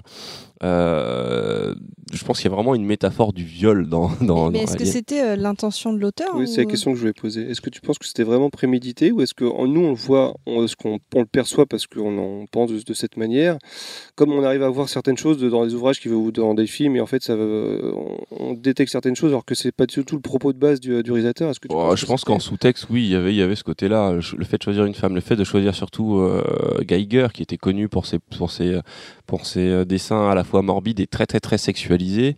Euh, et euh, voilà, c'était pas anodin la, la, la- la forme de, ce, de cet alien. Et euh, et il y a cette tension sexuelle quand même qu'on peut retrouver dans, cette- dans, dans et c'est pas une tension sexuelle kiffante, mais il y a ce côté, il y a cette tension sexuelle le fait qui de voir pas. Ripley en petite culotte par Ouais, exemple, ouais, ouais, mais je pense ça. que c'est, ça pourrait paraître gratuit, mais, Oui, parce que mais à moi, mon avis, ça s'inscrit vraiment dans, dans, cette volonté d'en faire une Parce que espèce moi, de. justement, donc on parlait, on avait fait, je sais plus, je sais pas, on, a déjà, on avait déjà parlé des héroïnes un peu badass, le, le fait que euh, euh, Ripley, par exemple, notamment dans les Liens, je la trouve pas du tout sexualisée. Elle est vraiment badass pour le coup. Elle peut être en petite culotte, en, en t-shirt, sans soutien-gorge, etc. On voit, enfin, moi personnellement, je vois pas le côté Alors, elle, sexuel. elle est, justement, elle n'est pas sexualisée, mais je trouve que la situation est très sexualisée.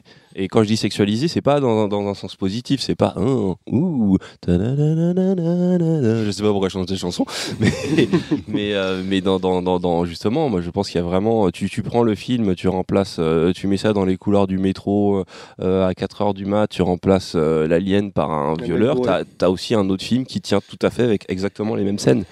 Euh, à part peut-être l'accouchement. euh, Euh, le sang qui est en acide, c'est quoi le rapport? C'est le sperme qui va t'enfanter. Et quand tu le prends sur le le visage, ça hurle. Ah Mais ouais, mais ouais, mais même. Et a- la version de Mosinor, euh, vous l'avez vu la version de, Alien? La version de Mosinor sur Alien où il reprend la scène où euh, l'autre il dit euh, vous l'avez vous l'avez pas vu Ah, quand il, euh, Quand je, ils sais que c'est la, table. je sais que c'est la scène où ils sont à table, mais je me rappelle ils, plus ils dit. sont à table et il dit, il dit j'en veux aller voir Mickey ah oui, avec Mickey qui sort à la fin. Euh, euh, ouais, bah en tout cas, moi, moi je trouve que le- l'acide, il y a une métaphore vachement euh, spermique, panspermique. Mais euh, ouais, non, Alien, euh, euh, il faudrait que, que- que- il faudrait qu'on vérifie, mais à mon avis, c'était, ça a été conscientisé ce côté, euh, ce côté prédation sexuelle. il n'y a pas un côté dans cet alien là justement enfin la belle et la bête? Parce que c'est la femme face au, au monstre en fait non? Ouais, mais il n'y a pas la conclusion de la Belle et la Bête alors. Si elle viole c'est comme une histoire de kidnapping qui se finit bien Oui, sauf qu'à la fin, elle finit par. Elle a un syndrome de Stockholm et puis elle reste avec la bête à la fin. Là, elle l'éjecte la bête. C'est peut-être ça. Ouais, c'est peut-être une, une, une réécriture de La Belle et la Bête où, euh, où le- le- le- la femme sans power, sans power et se débarrasse de la bête. Euh, D'ailleurs, c'est intéressant de noter que dans Aliens, ensuite, dans la, su- dans la suite, on avait euh, cette femme seule qui luttait face à ce violeur. Et là, on a cette mère qui. qui maintenant, on est, on est, on est dans. On est dans une mère, euh, on est dans l'histoire d'une mère qui veut protéger sa fille. Et là, je sais pas trop à quoi peuvent euh, être assimilés les aliens. On est beaucoup moins dans ce truc sexuel. Euh, D'ailleurs, à la fin, elle se tape avec une nana parce que c'est la reine. Mais bon, revenons-en à nos métaphores. Dans toutes ces métaphores, en fait, je trouve que les films qui, qui vont le plus souvent se servir de, ce rapport métaphorique, ça va souvent être les films d'invasion. C'est vraiment et, euh, et ce qui est marrant, c'est que ces films d'invasion, à chaque époque, euh, ils renvoient à quelque chose de différent. Si on prend, euh, si on prend justement les, les profanateurs de sépulture, à l'époque c'était le communisme. Ce film a été re- remaké dans les années 80 par Abel Ferrara. Euh, même principe des extraterrestres. Une fois que tu t'es fait choper, bah, tu deviens comme eux et tu finis par pousser un cri. euh, euh, c'est ce truc assez classique. Sauf que dans le film d'Abel Ferrara, la métaphore, elle est clairement euh, euh, là aussi euh, pas sexuelle, mais c'était euh, la grande époque du SIDA. La grande époque du SIDA, je parle de ça comme si c'était. euh, Ouais, c'est- Ah, hey, la bonne époque, hein, vraiment. euh. Qu'est-ce qu'on s'est éclaté? Non, mais ce film-là, c'était vraiment euh, pareil, une métaphore sur le sida, sur la transmission, sur ce truc invisible euh, qui pouvait être parmi nous. Et, euh, et euh, je vous invite à revoir ce film. C'est un des meilleurs films d'Abel Ferrara, hein, un grand alcoolique notoire euh, qui a fait quelques bons films, dont Le Prince de New York. J'en passe une au passage. Et non pas un prince à New York avec Eddie Murphy. je parle du Prince de New York avec euh, Christopher Walken. Euh, donc oui, voilà, à cette époque-là, c'était c'était euh, c'était c'était ça, c'était la maladie, c'était euh, la transmission, cette peur de la transmission.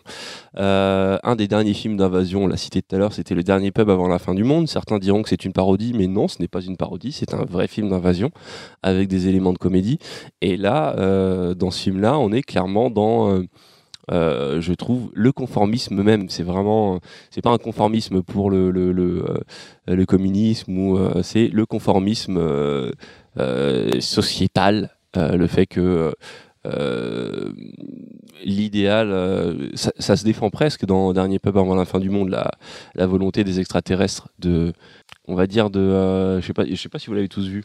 D'améliorer euh, Si, la, condition humaine, en fait. Ouais, voilà. En fait, ouais, leur but, ça, c'est, c'est d'améliorer, de retirer les, les- les comportements déviants et euh, C'est un peu comme dans The Faculty. Je sais pas si vous vous souvenez. euh, euh, ouais, je m'en souviens, mais je me rappelle plus de la, de- de- du but des extraterrestres en fait. Je me rappelle plus si. En fait, The Faculty, euh, dedans, c'est pas les extraterrestres, c'est euh, c'est une extraterrestre euh, qui, euh, euh, ah oui, qui- c'était la prof. Non, c'était pas la Ah non, c'était la blonde. C'était la blonde euh, qui euh, met des petits vers euh, qui rentrent euh, dans la peau, enfin des parasites en fait qui rentrent dans ton corps et qui te contrôlent l'esprit. Et en fait, elle te dit qu'avec ça, ils deviennent tous gentils, cool. En gros, c'est un peu le système de ruche quoi. Elle contrôle les esprits de, de tout le monde et ce qu'elle te vend, c'est te dire oui, avec moi, vous allez arrêter de vous taper dessus. En fait, je vous apporte la paix, l'unicité, l'harmonie, pas de différence. et surtout qu'il y a une. L'histoire de The Faculty se passe dans un lycée. euh, et le lycée, c'est un monde extrêmement violent où tu as justement t'as- t'as- t'as des vraies. en plus, c'est un vrais- macrocosme euh, d'un peu de la société. c'est ça, t'as des, t'as des, avec euh, la fille populaire, euh, le mec qui est nerd et qui se fait taper dessus. En fait, elle dit dans ce monde-là, bah, le, le nerd, les gens vont l'aimer. Enfin, en gros, elle, c'est un peu l'argument, l'argumentaire qu'elle a dans The Faculty. Mais dès que tu touches au libre arbitre, de toute façon, euh, même si tu as des bonnes intentions. Bah, c'est un peu Et ce truc-là, c'est un peu cette question. Est-ce ce que tu es prêt int- à perdre ton libre Ouais, arbitre ouais, voilà. et c'est ce qui est intéressant dans The Faculty et dans. Et je trouve que c'était très bien traité dans euh, aussi dans le dernier pub avant la fin du monde. Bon, c'est un peu un chouchou Edgar Wright et son équipe, mais la scène finale où il se retrouve bourré face à l'extraterrestre et qui Ouais, lui dit Il insulte. euh, Ouais, mais on s'en fout, on veut faire ce qu'on veut. Euh, On veut être euh, mal élevé. Enfin, on veut ouais. être. euh, voilà, mal On est des humains, on- on veut se taper dessus, fous-nous la paix. On veut boire de la bière euh, avec nos potes et vieillir comme ça. Et euh, ouais, non, c'est très et c'est très symp- symptomatique des euh, des problématiques qu'on a actuellement avec justement tous les tout ce qui est euh, la culture PC, politiquement correcte et tout, tous les problèmes que ça engendre, les bons côtés, les mauvais côtés. Et euh, donc voilà, ouais, euh, l'extraterrestre, ça sert souvent de, de, de métaphore. Alors euh, la question c'est, qu'est-ce que vous voyez comme, je vais vous donner des extraterrestres et il faut que vous me trouviez des métaphores de, de, de, de ce qu'ils représentent. Salut, c'est Alf. Tiens, Alf, moi je vois bien, Alf c'est la métaphore du squatter chez toi. c'est ça. C'est ce pote qui est Alf- tout le Alf- temps chez toi, que t'aimes bien parce qu'il est marrant. Il est rigolo. Mais il s'installe sur ton canapé. fini la bouteille de lait. Il bouffe les croquettes de. Ton chat quand Ouais, même. grave. Je peux manger le chat. Tu peux manger le chat. Euh, E.T., c'est bah, c'est l'étranger, mais pure souche, que je pense. J'ai l'impression que c'est vraiment ça. C'est euh, l'accueil de l'étranger euh, sur un, un sol qui n'est pas, pas chez lui. C'est-à-dire que, comme, euh, je sais pas, un, comment on peut, peut- je peux dire, un migrant, comme on l'appellerait aujourd'hui, un migrant. Et, Sauf que euh, lui, il veut pas rester. hein. Et il, veut, il veut se barrer, mais, mais il veut se faire. Ouais, je sais pas. Je vois plus comme ça, mais est-ce que. Enfin, je sais pas si j'ai si j'ai bon. Ah, mais bon il est dans, dans, ma, dans ma chronique, il y a un truc que j'ai complètement oublié, une œuvre majeure de ces Sans dernières années. Euh, ouais, non, il y a eu quand même où là c'était clairement explicite et c'était pas genre un truc malin, genre il y a une euh, métaphore derrière, c'était District 9 avec, Ah, en avec parler, des, j'ai- des- des réfugiés, enfin, euh, qui Ah peut oui, bah, s'appliquer à pas mal de Là, pour le coup, pas oui. mal de cas de réfugiés, de, euh, et c'était une œuvre super forte là-dessus.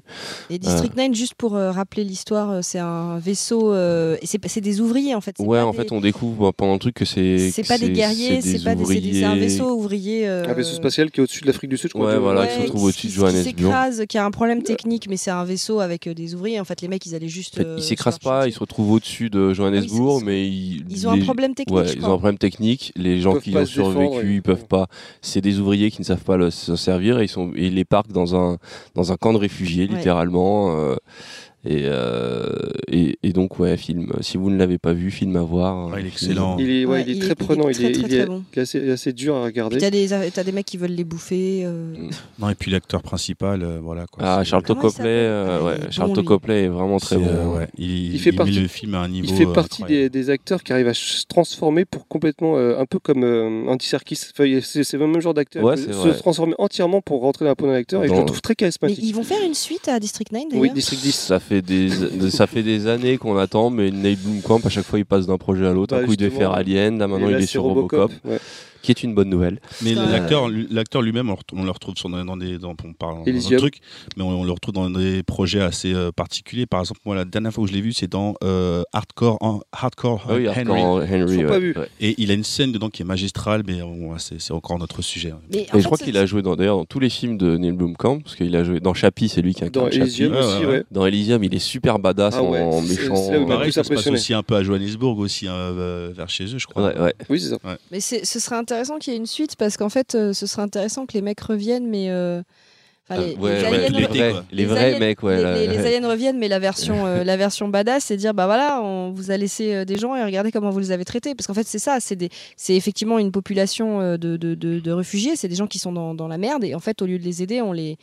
On les, On les exploite, on les laisse mourir. on, on les- on leur laisse un camp, mais on, on les aide pas du tout. On les ex- effectivement, c'est une catastrophe en fait. Euh, c'est- Et c'est c'est un peu ce qu'on fait avec nos propres populations. Mais là, c'est une pour Oui, métaphore. ce de- film était assez fort parce qu'il y avait vraiment plusieurs niveaux de lecture. Il y avait pour les habitants même de Jobourg, il y avait euh, ce côté avec les populations africaines de je ne sais plus pays, je sais plus si c'est les Sénégalais qui sont très mal vus là-bas et qui sont aussi Ouais, parqués et qui ça, sont ouais. cités dans le film. Euh, à un autre niveau, si tu reviens plus en arrière, tu peux carrément prendre, bah, c'est la métaphore des Noirs avant euh, en Afrique du Sud et puis tu peux l'appliquer à, à tellement d'autres pays. Enfin non, c'était vraiment une vraie réussite. euh, Non, et puis il y a le film. truc qui, qui, m- qui, qui- qui me qui m'intéressait beaucoup aussi, c'est donc le sort du, du, du, du héros à la ah fin. oui, ouais, à la fin. ouais. lui faisait. Il avait de bonnes raisons de pouvoir regretter sa condition euh, d'humain, mais en Mm. même temps, il avait, enfin, il était, tu sens le cul entre deux chaises aussi, d'une Ouais, manière. Bah, il, est, il est passé. En fait, il a été. euh, Enfin, ce qui est intéressant avec ce personnage, c'est que c'est un personnage qu'on oblige à se mettre du côté de ceux à qui il s'oppose. Ouais. Mm.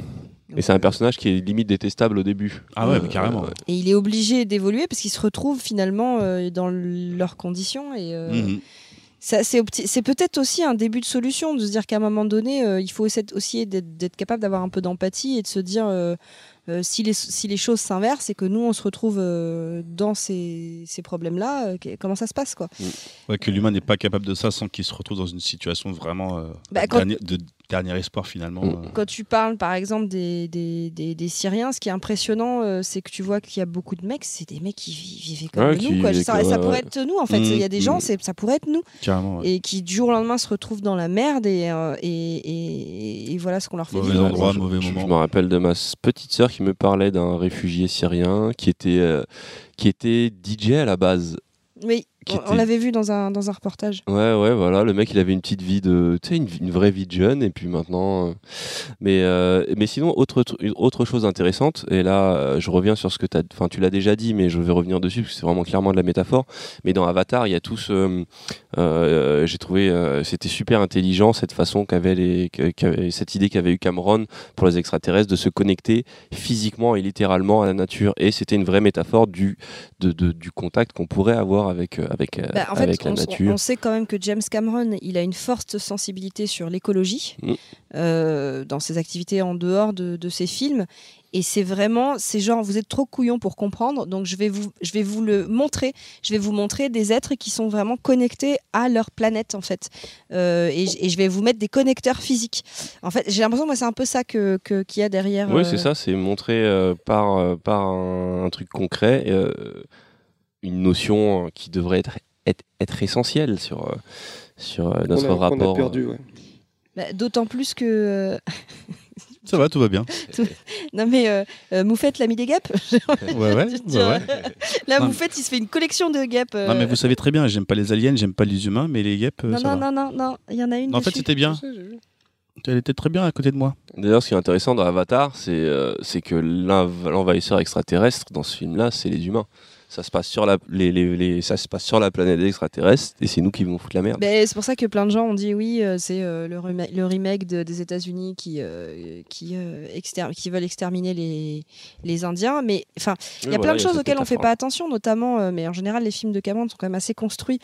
Donc, euh, tu regardes, en, fait, au tout début, il parle de la planète Terre, et même à un moment donné, euh, le, le, héros, il parle sur la vidéo, enfin, il, doit laisser un journal de vidéo, et donc il s'adresse, euh, enfin, il laisse son, son dernier discours et il dit, non, c'est quand il parle à l'arbre, il dit, nous, notre planète, on l'a saccagée, on a tué notre mère nature. Donc en fait, c'est vraiment, vraiment pour ça. Je pense que c'est plus une alerte. On verra comment seront les prochains films après, mais c'est plus une alerte sur euh, voilà ce que nous on a fait à notre planète et voilà ce qu'on n'a pas été capable de voir. Donc euh, je pense que c'est plutôt pour nous faire réagir par rapport Moi, à notre ce planète. que j'ai hâte de voir avec la, su- avec la suite, euh, c'est que James Cameron, c'est ouais, il, il a un, il a un rapport avec aussi la technologie qui est très intéressant. C'est-à-dire que dans, dans ses films, il nous met souvent en garde contre la technologie et en même temps, euh, il embrasse complètement la technologie. Il aime la technologie et, euh, et j'ai envie de voir ce que ça va donner la suite avec. Euh, savoir comment il va allier justement là il nous a montré le côté euh, terre le côté Gaïa est-ce qu'il va nous montrer un peu le côté euh, ce que peut nous apporter la technologie face à la mauvaise technologie ou euh, ce Bah, Il y, a- choses il y a énormément. Enfin, le truc d'Avatar, c'est qu'il y a quand même énormément de métaphores dedans. T'as as la notion de. Enfin, Il déjà, t'as le parcours du jeu. héros. Le jeu vidéo, la notion d'avatar, rien que dans le nom, il y, a une- il y a un vrai truc sur le héros qui va se connecter euh, pour incarner un autre personnage et qui à un moment doute de, de son De- de- identité. ouais, mais c'est aussi la c'est aussi la quête du héros parce que en fait dedans tu retrouves l'allégorie, enfin tu retrouves le, le symbole de la mer qui est représenté par la scientifique euh, comment s'appelle l'actrice euh, Sigourney Sigourney Weaver. Weaver. Et le père, c'est euh, la figure du par père. Stephen c'est- Lang, faut quand même You're not in. Kansas anymore. voilà. Euh, Donc il y a, enfin, il y a plein de choses à, à- à analyser dans ce film qui sont extrêmement intéressantes, même Et- si beaucoup de gens s'imaginent qu'en fait il est simple. Et puis il y a aussi le fait euh, que je sais, je, je, je, je suis pas très bien placé pour parler de ça en général, mais euh, les formes de vie après la mort. Euh, les formes de Mm. vie après la mort euh, ouais, qui, qui, euh, qui, Qui reste, ouais, on est, on est connecté à la, à la- à, à la, à la la nature et que l'extraterrestre elle-même est enfin la race extraterrestre c'est peut-être l'évolution de l'espèce humaine entre guillemets une espèce qui n'a pas évolué contrairement contrairement à l'avatar entre guillemets il y a un peu cette métaphore de ça euh, je sais que ça a été souvent abordé euh, Ah, Il y a aussi euh, les métaphores religieuses qui ont souvent été utilisées avec des extraterrestres qui sont souvent représentés presque comme des anges. Il y avait un film d'Alex Proyas, Prémonition, où c'était clairement ça, des extraterrestres qui étaient un peu, qui avaient cette la Terre subissait des tonnes de catastrophes et à la fin ils viennent pour récupérer tous les enfants euh, qui sont les seuls êtres innocents sur la planète. C'était avec, Euh, qui C'était avec C'était avec Nicolas Cage. Ok, d'accord. Euh, bah, il y a Evangelion, où les extraterrestres sont littéralement des anges, Pas vu. Mhm. Je connais, mais pas qui vu. incarnent, on ne sait pas s'ils incarnent un, un jugement divin ou, enfin, c'est tellement, c'est tellement plié, enfin, c'est c'est tellement, ça a l'air compliqué dans la tête de Hideaki Anno, mais euh, donc ouais, d'ailleurs, dans, qui- ce serait les, ce serait quoi comme métaphore les anges dans Évangé- Evangelion? J'en ai strictement aucune idée. Mais en même temps, j'ai pas vu. euh, je en fait, connais, tu regardes le jacuzzi là. Non, mais c'est vrai que. Moi, je vois ça comme euh, Dieu qui empêche l'homme d'accéder à un stade supérieur trop tôt.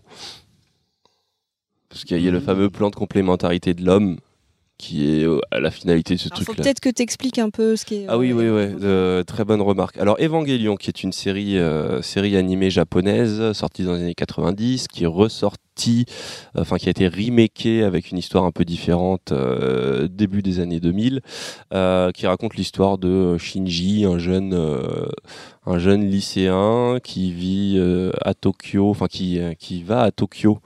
Euh, parce que son père l'a demandé. Il faut savoir que ce Tokyo, dans, ce, dans cet univers, il y a eu un second impact.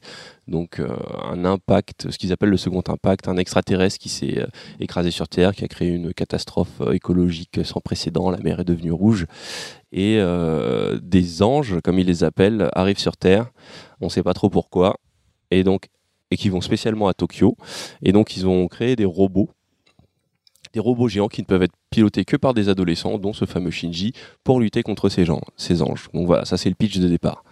Et euh, donc c'est une série qui s'inspire beaucoup de, de, de- euh, je me rappelle plus comment ça s'appelle, les films de monstres japonais, les films de monstres géants et les, et les films de robots géants. Euh, Kaiju, euh, tout ça. ouais, ouais, voilà. Les, les Kaiju Ega, euh, Kaiju Ega, très Kaiju bien. Ega. Et les Tsu, Tatsu, Tatsu, je sais pas quoi, il faudra qu'on soit. Corrigez-moi, insultez-moi. Gilgamesh au secours. Bon, Euh, donc voilà, et, euh, et donc on a ces anges qui descendent sur Terre et qui veulent s'attaquer à Tokyo, parce que sur, à Tokyo on sait que se cache l'œuf de Lilith, je n'en dirai pas plus parce que si je me risque à essayer de résumer Evangelion, euh, jamais je n'y arriverai. Euh, et donc voilà, euh, et, à côté de ça, les hommes euh, en secret euh, préparent le plan de complémentarité de l'homme qui est aussi très très très dur à définir, qui est un peu euh, l'évolution de l'homme pour devenir euh, l'égal des dieux ou pour être dilué dans l'univers, on sait pas trop. Et euh, les anges viennent pour euh, empêcher ça, peut-être, on ne sait pas. Je, je- je ne comprends pas. Je suis perdu par cette série, elle me fascine. C'est-à-dire que jamais il n'évoque le fait que, que ce soit des extraterrestres, tout simplement. Une autre, c'est que c'est juste une autre vie. Non, non, c'est des, ouais, ils viennent de la lune. D'accord. Ils viennent de la lune, on les. Des sélénites. Et euh, donc ouais, ils sont extraterrestres parce qu'ils sont en dehors de la Terre, mais on ne connaît pas trop leur origine. On ne sait pas si c'est, on sait pas si c'est vraiment des anges. Enfin, c'est, c'est compliqué. Euh, donc on a dit Alf, on a dit, euh, E.T. on a dit E.T. Qu'est-ce qu'il y a d'autre comme extraterrestre où il peut y avoir une putain de métaphore chelou euh, Euh, bah, enfin, c'est peut-être euh, trop proche de E.T. J'allais dire euh, Paul, mais c'est peut-être proche de E.T. euh, mais c'est- Paul, je pense que c'est- métaphore de E E.T. Non, moi je. Paul, je adulte en fait. Paul, c'est, la métaphore du, du- du touriste espagnol qui s'est paumé à Paris et pour qui tu, tu te prends d'affection et tu, jure. tu suis. Ouais, ouais, c'est The Dude, le mec, euh, Ouais, Paul, il est. euh, C'est vrai, c'est ça, c'est un touriste un peu paumé qui est venu avec son sac à dos et puis qui, qui rencontre deux mecs et, euh, et voilà. C'est la métaphore du touriste, euh, du backpacker. Mm. Effectivement, Alors, après, Le euh, prédateur, ça serait la métaphore de quoi? Le, ouais, le Ah bah c'est le chasseur, Ouais, c'est bah, clairement la chasseur. C'est ça, métaphore du prédateur.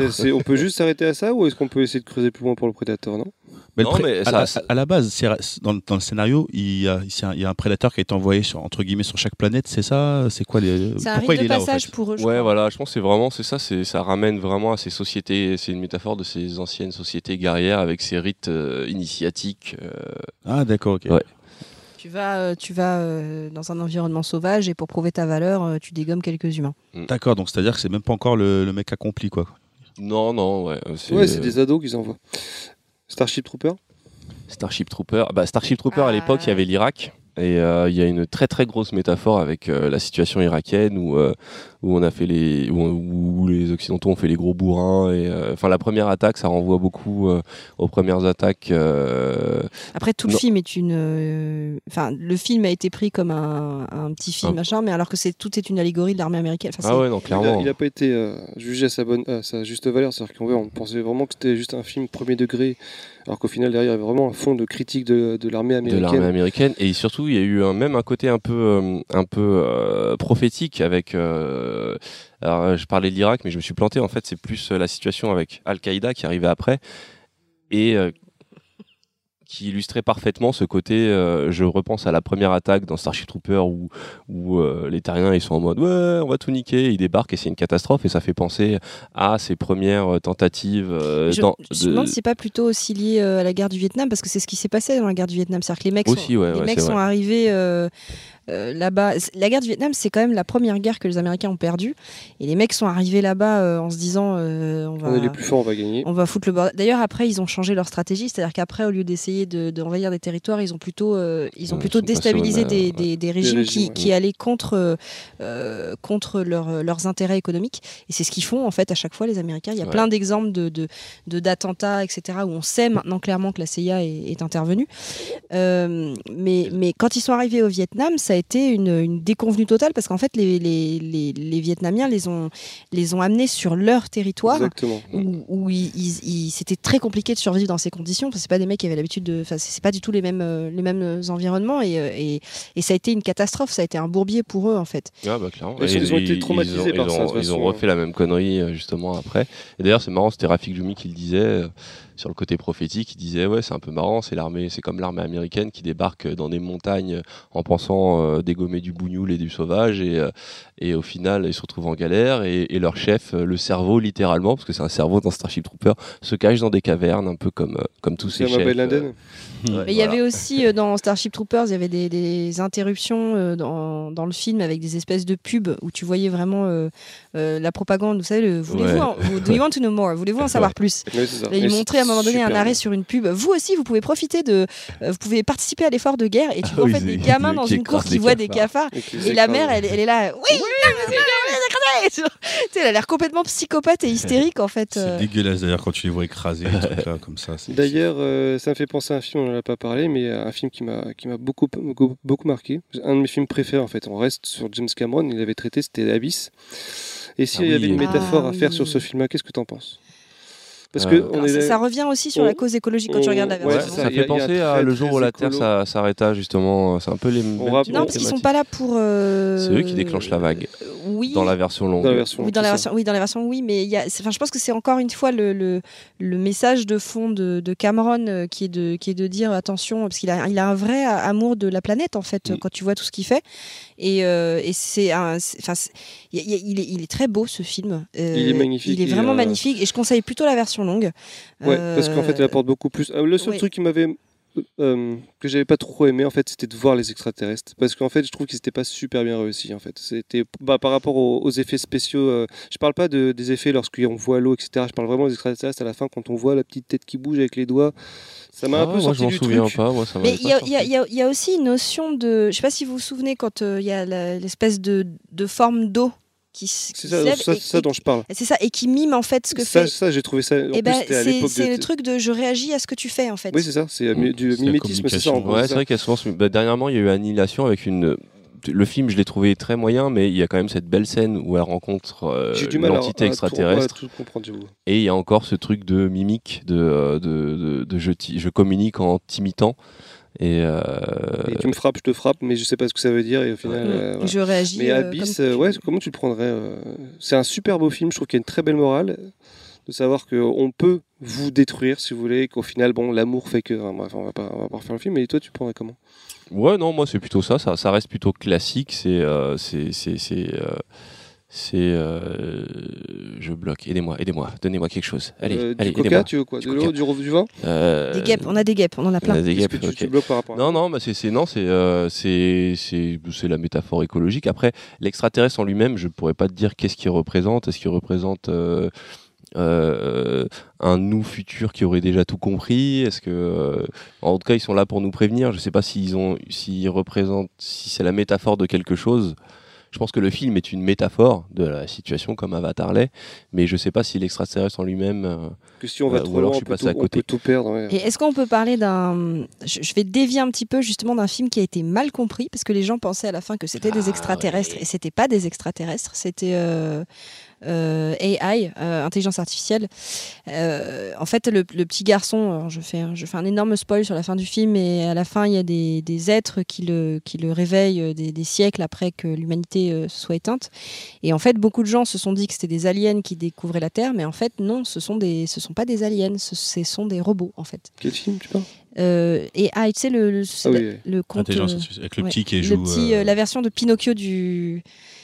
C'est un, un petit peu un Pinocchio ça, euh, que- en science-fiction. C'est genre euh, Daryl, mais euh, 30 ans après. Tu te rappelles de Daryl ou pas? Ah, Daryl. ouais, grave. Voilà. D'ailleurs, pendant qu'on en, parle, aussi, je, pareil, je rebondis parce que j'y pense, parce qu'on n'en a pas parlé, mais il y, avait une thèse qui était très intéressante, c'est sur le film de Shyamalan, Sing, où Je l'ai vu, cette thèse. c'est Ah, la, Karim la Debache. fameuse thèse où en fait, donc, quand on regarde le film, Alors explique le film juste. euh, bah, en fait, c'est euh, en gros, ça, ça parle aussi d'une invasion extraterrestre où les, les gens sont, enfin les gens, non, enfin, Dans on- une ferme. il y a des signes qui apparaissent, On donc notamment des crop On est circles. focalisé que sur une famille en plus. Exactement, et euh, des crop circles qui apparaissent et qu'on apprend qu'en gros, ce sont des, des, des- des endroits où on va atterrir, en gros, les, les extraterrestres qui commencent à, à envahir, enfin, c'est ce qu'on comprend, envahir le, le- les, humains. Ils, arri- ils arrivent en, a priori en petits groupes et en fait, ils essayent de s'infiltrer. Ils ont la particularité de, pouvoir se camoufler, donc on les voit pas vraiment. On voit que des silhouettes.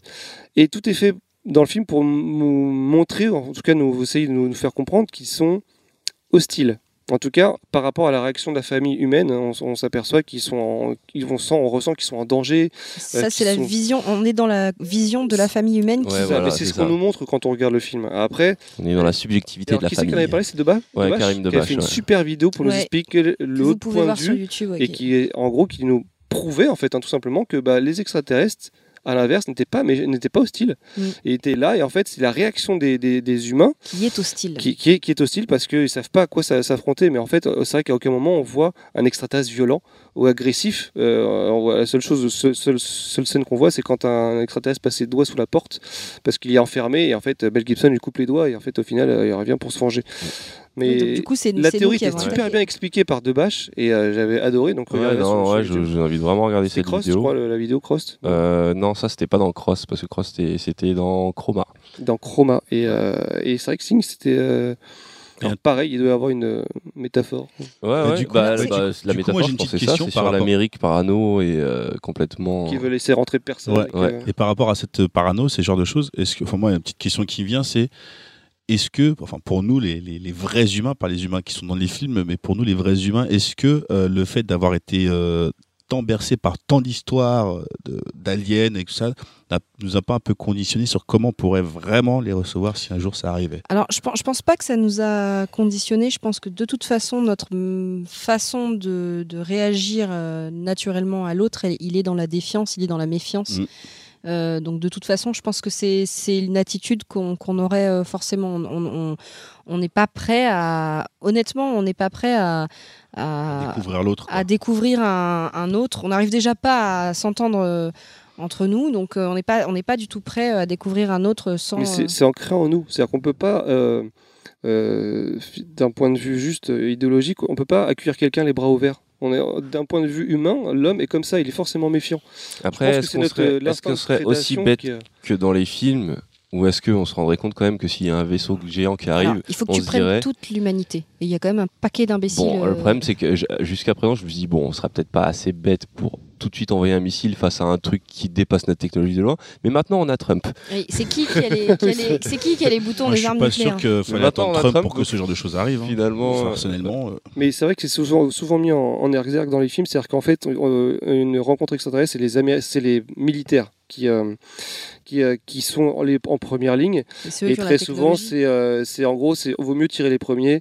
Et alors, ils s'aperçoivent que c'est c'est- que c'est une connerie. Mais en gros, c'est ça. Et le seul film où en fait où on voit que c'est les plus les scientifiques, c'était euh, dans euh, Rencontre du troisième ouais, type, où c'était très très type, bien mis, en avant. Très humaniste. Où en fait exactement où en fait la communication, on cherche vraiment à communiquer avant toute chose et c'était super bien amené. Je trouve. C'était d'ailleurs une scène pour moi vraiment, vraiment anthologique, la scène où euh, François Truffaut. Exactement. La scène de communication avec le, la soucoupe volante, elle est juste, même encore aujourd'hui, je la extraordinaire. Bah, du coup, ça me ramène un peu à un film, euh, La stratégie d'Elder, même si euh, Moufette, moi, euh, je déteste cette adaptation euh, en C'est c'est Alors, mon, non, en fait, c'est mon livre préféré et la- la- le film est Ouais, une est- catastrophe. Ouais, le film est une Mais catastrophe. Moufette n'aime rien de- non plus, donc elle l'aime pas non plus. Oui, oui, c'est sûr. Mais en tout cas, mais elle a une opinion.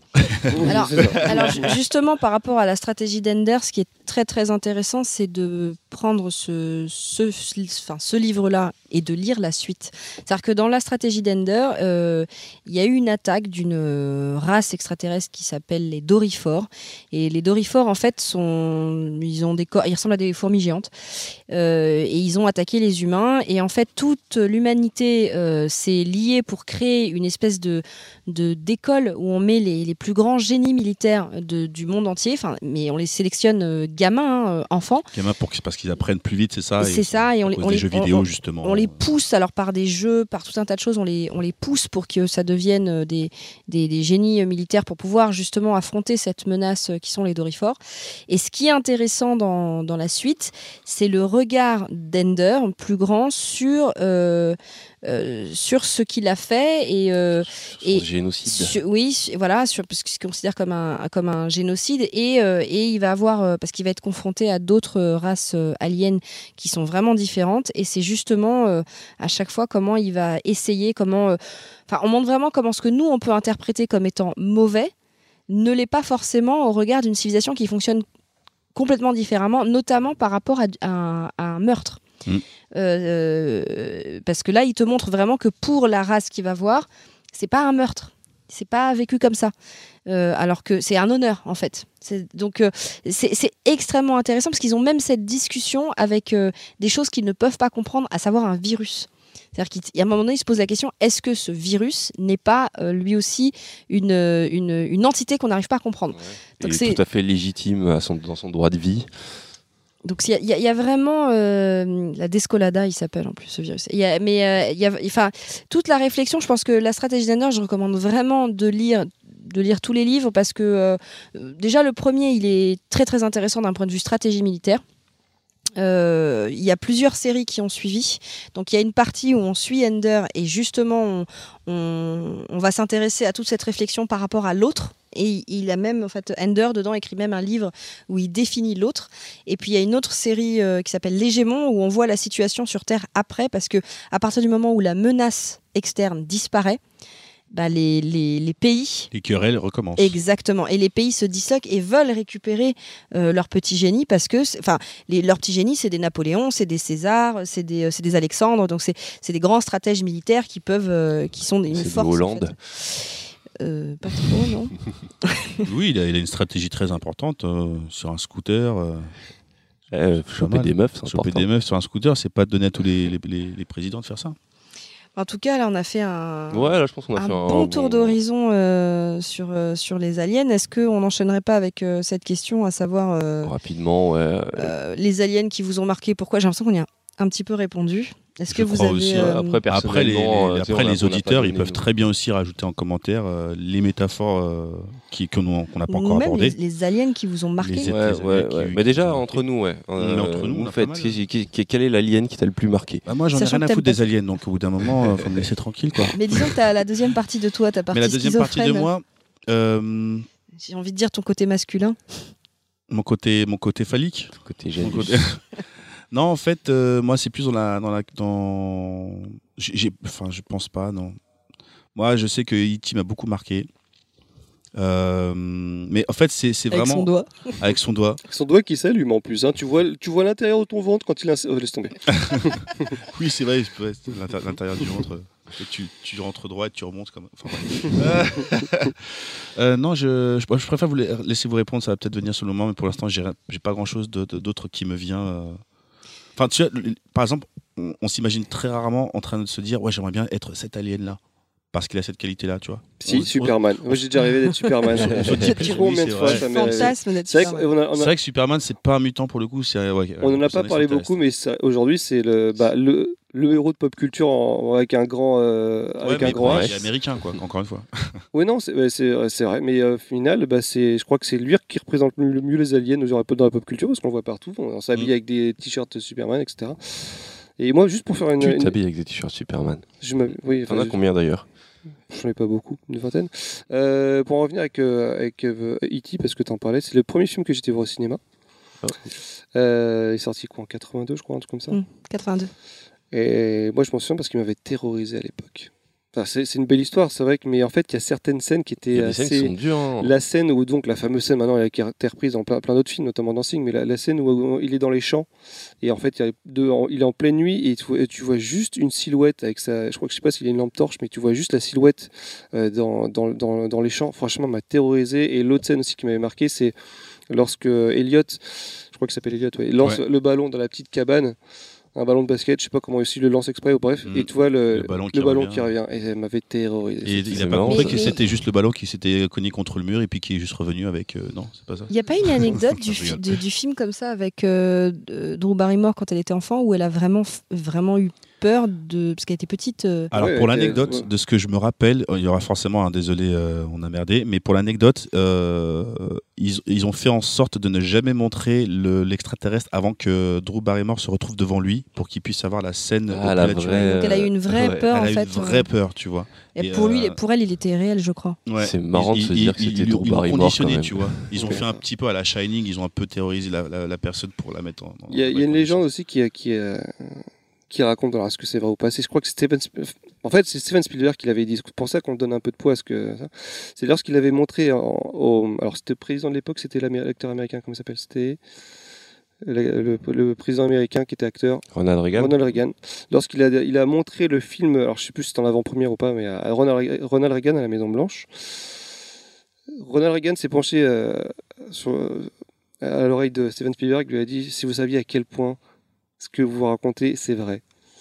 Ça, c'est- et c'est Steven Spielberg qui Oh, l'a Sur quoi l'enculé. qui l'a- qui l'a Et c'est raconté vrai et ça donne beaucoup de poids à ça pour, les, pour ceux qui croient aux extraterrestres. Alors après, on, Sait, on Après- sait que Ronald Reagan était, fa- était fan d'extraterrestres, était passionné par ça. Non, je pense que ce qu'il dit, quand il dit ce qui est vrai, c'est vrai c'est sur la le façon dont les, fonctionnement. ouais, le fonctionnement, la façon dont on réagirait. On la sait Le pas. façon dont- gouvernement. On euh, ne sait pas. Alors je vous, je vous incite à regarder la, vraie phrase de ce- quand il le dit, il le répète, euh, Steven Spielberg sur YouTube, vous la trouvez facilement. Ça trouve, Mais a ça, ça donnait du poids à, ceux euh, qui pensent vraiment que les extraterrestres et que le gouvernement nous cache des choses, etc. etc. Donc euh, là, c'était plutôt pas mal. Donc pour en revenir à, ouais, à E.T., c'était vraiment un Mhm. film qui m'avait vraiment marqué. Premier Et contact la avec scène où il mange les, les, les, les- comment dire, les, les, les Skittles là aussi.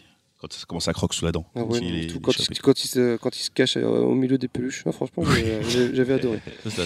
Et euh, c'est marrant parce que moi, les extraterrestres qui m'ont le plus marqué, c'est pas dans euh, les films, c'est pas, pas dans le cinéma, c'est dans la littérature. Parce que je trouve que c'est là qu'il y a eu le plus de d'expérience et notamment euh, euh, Hamilton. Je trouve vraiment qu'Hamilton est, Ah, est- est très très fort fort pour écrire euh, des, des pour décrire des races complètement différentes de nous et, et avec pas du tout les, la même façon de fonctionner.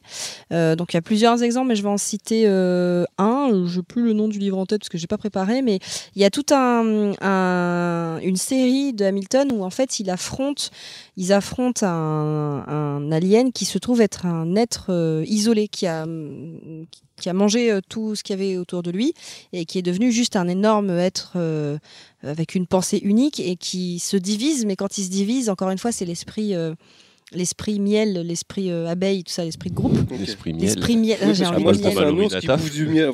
Non, mais c'est le côté abeille, tu vois, où tu as une reine qui pense et finalement tout le... les autres font ce qu'elles ont à faire, mais un peu comme, euh, comme euh, ta main, euh, ton doigt est en train de faire quelque chose, sauf que c'est un truc euh, séparé. Et euh, où en fait, il essaye petit à petit de. de... Pourquoi tu souris, Moufette Parce que toi aussi, t'as pensé à un truc. euh, Ouais, ouais, ta un main, doigt ton qui doigt. Oui, tous Un doigt jours- que tu vois dans le ventre. Tous les jours, j'ai le nez qui me gratte et donc euh, je mets mon Mais doigt est-ce que dedans. t'as le cul qui te gratte avant? Le nez Parce que là, ça peut être. Il y a Ça une espèce de liaison qui Non, se parce fait. que je me lave bien. Donc après, on n'a pas la même vie. Donc après, euh, Si vas-y. tu te raconte. réveilles avec euh, le doigt qui pue, euh, un truc comme ça. Si tu te réveilles avec le cul qui gratte, euh, si tu t'endors avec le cul qui gratte, tu te réveilles avec le doigt qui pue. Voilà.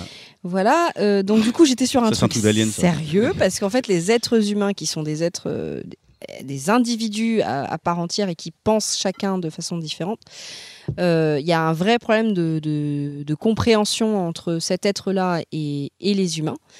Et euh, justement, euh, ce, qui va, euh, ce qui va permettre la résolution du, livre, c'est le fait que, enfin, ça fait partie des choses qui vont aider, parce qu'il y a tout un tas d'aventures qui se passent dedans. C'est que, je vous retrouverai le nom, je le mettrai dans les, dans les recommandations. C'est que, en fait, il va absorber un être humain. Et l'être humain va rester conscient à l'intérieur Comme un autre, enfin, comme un espèce comme de un autre parasite, et sa conscience on ne va pas se, se diluer en fait euh, contrairement euh, à ce qu'il a pu absorber avant sa conscience ne va pas se diluer disparaître elle va rester consciente et comme tous les humains on sait faire il va foutre la merde Alors on est fort pour ça. hein, ça, euh, il va foutre la merde. Donc, euh, donc voilà, en fait, c'était juste pour dire, je trouve que dans la littérature, alors c'est un exemple parmi tant d'autres, mais il y a parfois euh, euh, des choses vraiment intéressantes sur, euh, les aliens et, surtout des, réflexions qu'on peut se permettre en se disant voilà, on, part d'un principe, imaginons qu'une race se soit développée, que, des entités se soient développées, mais sur un autre principe de pensée, sur un autre, prin- un autre principe de fonctionnement ou de survie ou peu importe, qu'est-ce que ça pourrait donner? Et c'est, j'ai envie de dire, c'est ça l'intérêt de la science-fiction en fait, c'est d'être capable d'aller, de, de- d'utiliser ces principes, ces principes-là pour aller, pour pousser notre pensée, pour aller euh, chercher d'autres idées, euh, pour réfléchir de manière différente et, euh, et savoir aborder les problèmes de, de- de façon différente. Donc finalement, les aliens, c'est peut-être pour nous pousser à devenir euh, meilleurs nous-mêmes. Ouais, ou à forcer à faire travailler notre Bravo. imagination. Bravo, bravo. Euh, alors moi j'hésite. Euh, moi j'ai une image. Alors j'étais en train de réfléchir. mais- Si t'hésites, dis tout ce que tu penses. Et, pas euh, film, hein, tu peux. Ah, alors, euh, moi, je, alors, la première image que j'ai eue, c'était, c'est, ça va pas être le truc le plus sérieux qui soit. Je pensais à Scary Movie 3. Je pensais, Ah, J'ai adoré. je pensais à une scène où ils, ils sont là en train de fourrer leurs doigts partout, ils mettent leurs doigts dans la bouche et puis après ils annoncent ah bah c'est aussi avec ça qu'on fait pipi et tu vois le mec pisser avec son doigt. Alors c'est vrai que je pensais pas du tout à ce que tu allais sortir, mais parce que là c'était l'époque de Charlie Sheen où il me faisait éclater de rire. Il y avait les Nielsen en plus. Mais euh, plus sérieusement, je pense, à- je pensais, euh, tu sais, j'ai- je me suis dit je vais essayer de trouver un truc original, je vais faire mon hipster et tout, mais au final non. Je pense que l'alien qui m'a vraiment mis une claque quand j'étais jeune et qui reste pour moi encore un, un bel exemple. Predator. de design- Exactement, Predator. Predator, c'était Je suis d'accord. c'était la classe entre son Predator, je camouflage suis d'accord. Entre son camouflage optique qui était Ah, les vraiment petits garçons une- qui ressortent. Non, euh, parce Eh, que, je euh, c'est- et c'est- sans parler que l'extraterrestre, c'est aussi une, une, une claque de cinéma. Euh, Ah ouais, en, ça, termes de films d'action des années McTiernan et tout. 80, il est sorti en 88. Je crois encore aujourd'hui, ça reste, un, ça reste un des meilleurs films d'action jamais sortis. Et- Moi, j'avoue, j'ai découvert Predator euh, dès le 2, en fait. Alors le 2 est pas mauvais du tout avec, ouais. euh, avec euh, Danny Glover, Danny. Glover, et Danny j'ai Glover, vraiment j'ai réalisé adoré. par John Badham qui a disparu, euh, enfin qu'on voit plus. Et qui y faisait avait une très scène dans le train qui était excellente, j'avais adoré. Et Oui. genre, j'ai beaucoup aimé le 2, qui était euh, assez décrié. Alors pourtant, euh, franchement, c'était vraiment un très très Non, bon film. bah, le truc c'est qu'il est pas là. où- Le premier est un chef-d'œuvre, le deuxième est un très bon film, C'est ça. euh, mais le premier est un putain de chef-d'œuvre. Un Et c'était avec. euh, le premier, c'était avec. euh, Avec Schwarzenegger. Schwarzenegger. Schwarzenegger. Et euh, Shane Black qui réalise, qui réalise euh, le, le prochain qui sort là, euh, au mois d'octobre, je crois, il me semble. Oui, c'était un Scénariste du, acteur du premier, ouais. Exactement, ça fait. Et, Scénariste et acteur. ouais. et je, je suis d'accord, c'est-à-dire qu'en fait, t'as beau y réfléchir, t'as des films qui, qui ont été bien que les aliens, mais au final, quand tu reviens, moi, c'est euh, l'Alien de Ridley Scott et euh, le, le Predator. Ouais. Aujourd'hui, c'est les films. Et qui le m'ont- Predator, il y a toute cette aura de mystère dans la première partie du film où c'est vraiment, euh, c'est, c'est, il, il se fond avec la jungle. Il est, euh, il a son camouflage optique, qui était une vraiment une vraie première, qui a été, qui a d'ailleurs bien inspiré les, les, les Japonais. Ça fait partie des, des, des trucs qui ont pu leur inspirer dans la, sci- dans la science-fiction avec Metal euh, Gear, par exemple. Metal Gear et euh, surtout Ghost in the Shell. Qu'il a oui, réutilisé. vrai.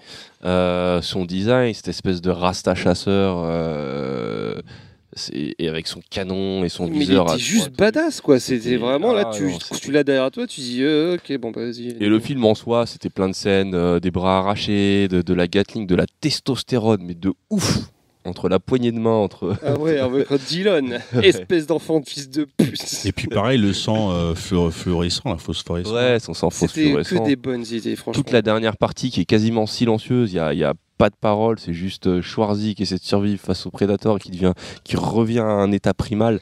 C'est- un, sur- c'est un survival en fait. le Ouais, c'était vraiment. Avec des un- effets spéciaux, la bombe atomique, l'explosion, c'était un dessin.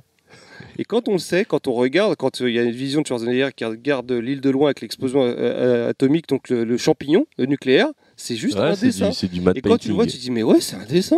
mais bon, le plan dure une seconde, donc tu, Ouais. fais, tu fais pas attention. Et tu dis, waouh, mais en fait, au niveau, effet- au niveau budget, c'était un petit budget à l'époque. Hein. Vous savez d'ailleurs mais- que Van Damme aurait dû euh, incarner le prédateur. Ouais, mais quand on voit son costume d'époque, on se dit, pour il a, il a bien fait. Parce que le premier. C'est vrai ça? le- C'est vrai ouais, c'est vrai. Euh, Il y a même des photos où tu le vois faire des essais. Des grands Le écarts costume. Le premier costume du, euh, du Predator était vraiment ridicule pour le coup. Ça ressemblait vraiment à un insecte. Il était orange. Et, euh, et au final, non, ça rendait rien. Et puis, euh, le- il était pas, pas tenable à l'intérieur. Et donc, euh, qui, était- qui, qui était euh, forcément, c'était celui qui, euh, qui, était- qui était le, le cascadeur en, en dessous, il a pas réussi à tenir. Et en fait, il met pas du tout le- l'idée. En fait, euh, il a été euh, remplacé par le. Je sais pas si vous vous souvenez des, des Misfits, Ah, le grand. Bah oui, c'est lui, c'est le vrai. Grand Black, d'ailleurs qu'on voit aussi dans le film dans le Predator, parce que c'est aussi le pilote d'hélicoptère à la fin. Ouais. Donc le Les Grand Black, il avait à partir. Oui, c'est ça. C'est non, euh, Supermind, excuse-moi. Supermind. c'est le Supermind, la Black. ça s'appelait avec, les euh, Misfits à l'époque. D'accord. Superman, Celui en fait, c'est tout petit, c'est ça exactement. Ouais. Il, y avait Courtney, euh, Courtney Ouais, Cox. Courtney Cox. dedans, euh. En fait, je, ouais, je sais pas pourquoi je dis ça, mais c'est parce que j'y pensais. Et parce qu'en fait, il y avait particularité d'être très très grand. Il faisait plus de 2 mètres. Et à l'époque, il voulait vraiment un mec super badass. Ok. Donc, Et, euh, et mine de rien, bah, je pré- euh, The Predator, la bande-annonce me l'a pas vraiment vendue, mais c'est Shane Black. Donc je sens qu'il va y avoir de la réplique badass, que ça va être drôle, que ça va être super bien monté et qu'il y aura des scènes d'action. En fait, des belles scènes d'action écrites. C'est-à-dire qu'il écrit ses scènes d'action, le bonhomme, et, euh, et j'ai hâte de voir ça. Ouais, c'est d'accord. C'est-à-dire qu'en fait, a priori, il a eu un petit budget, mais en gros, il a dit on, tu fais ce que tu veux, mais on te donne un petit budget. Et le film est classé je. R. Et Et c'est ça euh, que je veux. est-ce que vous pensez que dans le dans l'avenir, on a des, on- enfin, il pourrait y avoir des œuvres euh, qui traitent du sujet des aliens qui vont nous surprendre, nous apporter quelque chose de différent par rapport à ce qu'on a vu Ah, C'est dur de savoir ça. euh.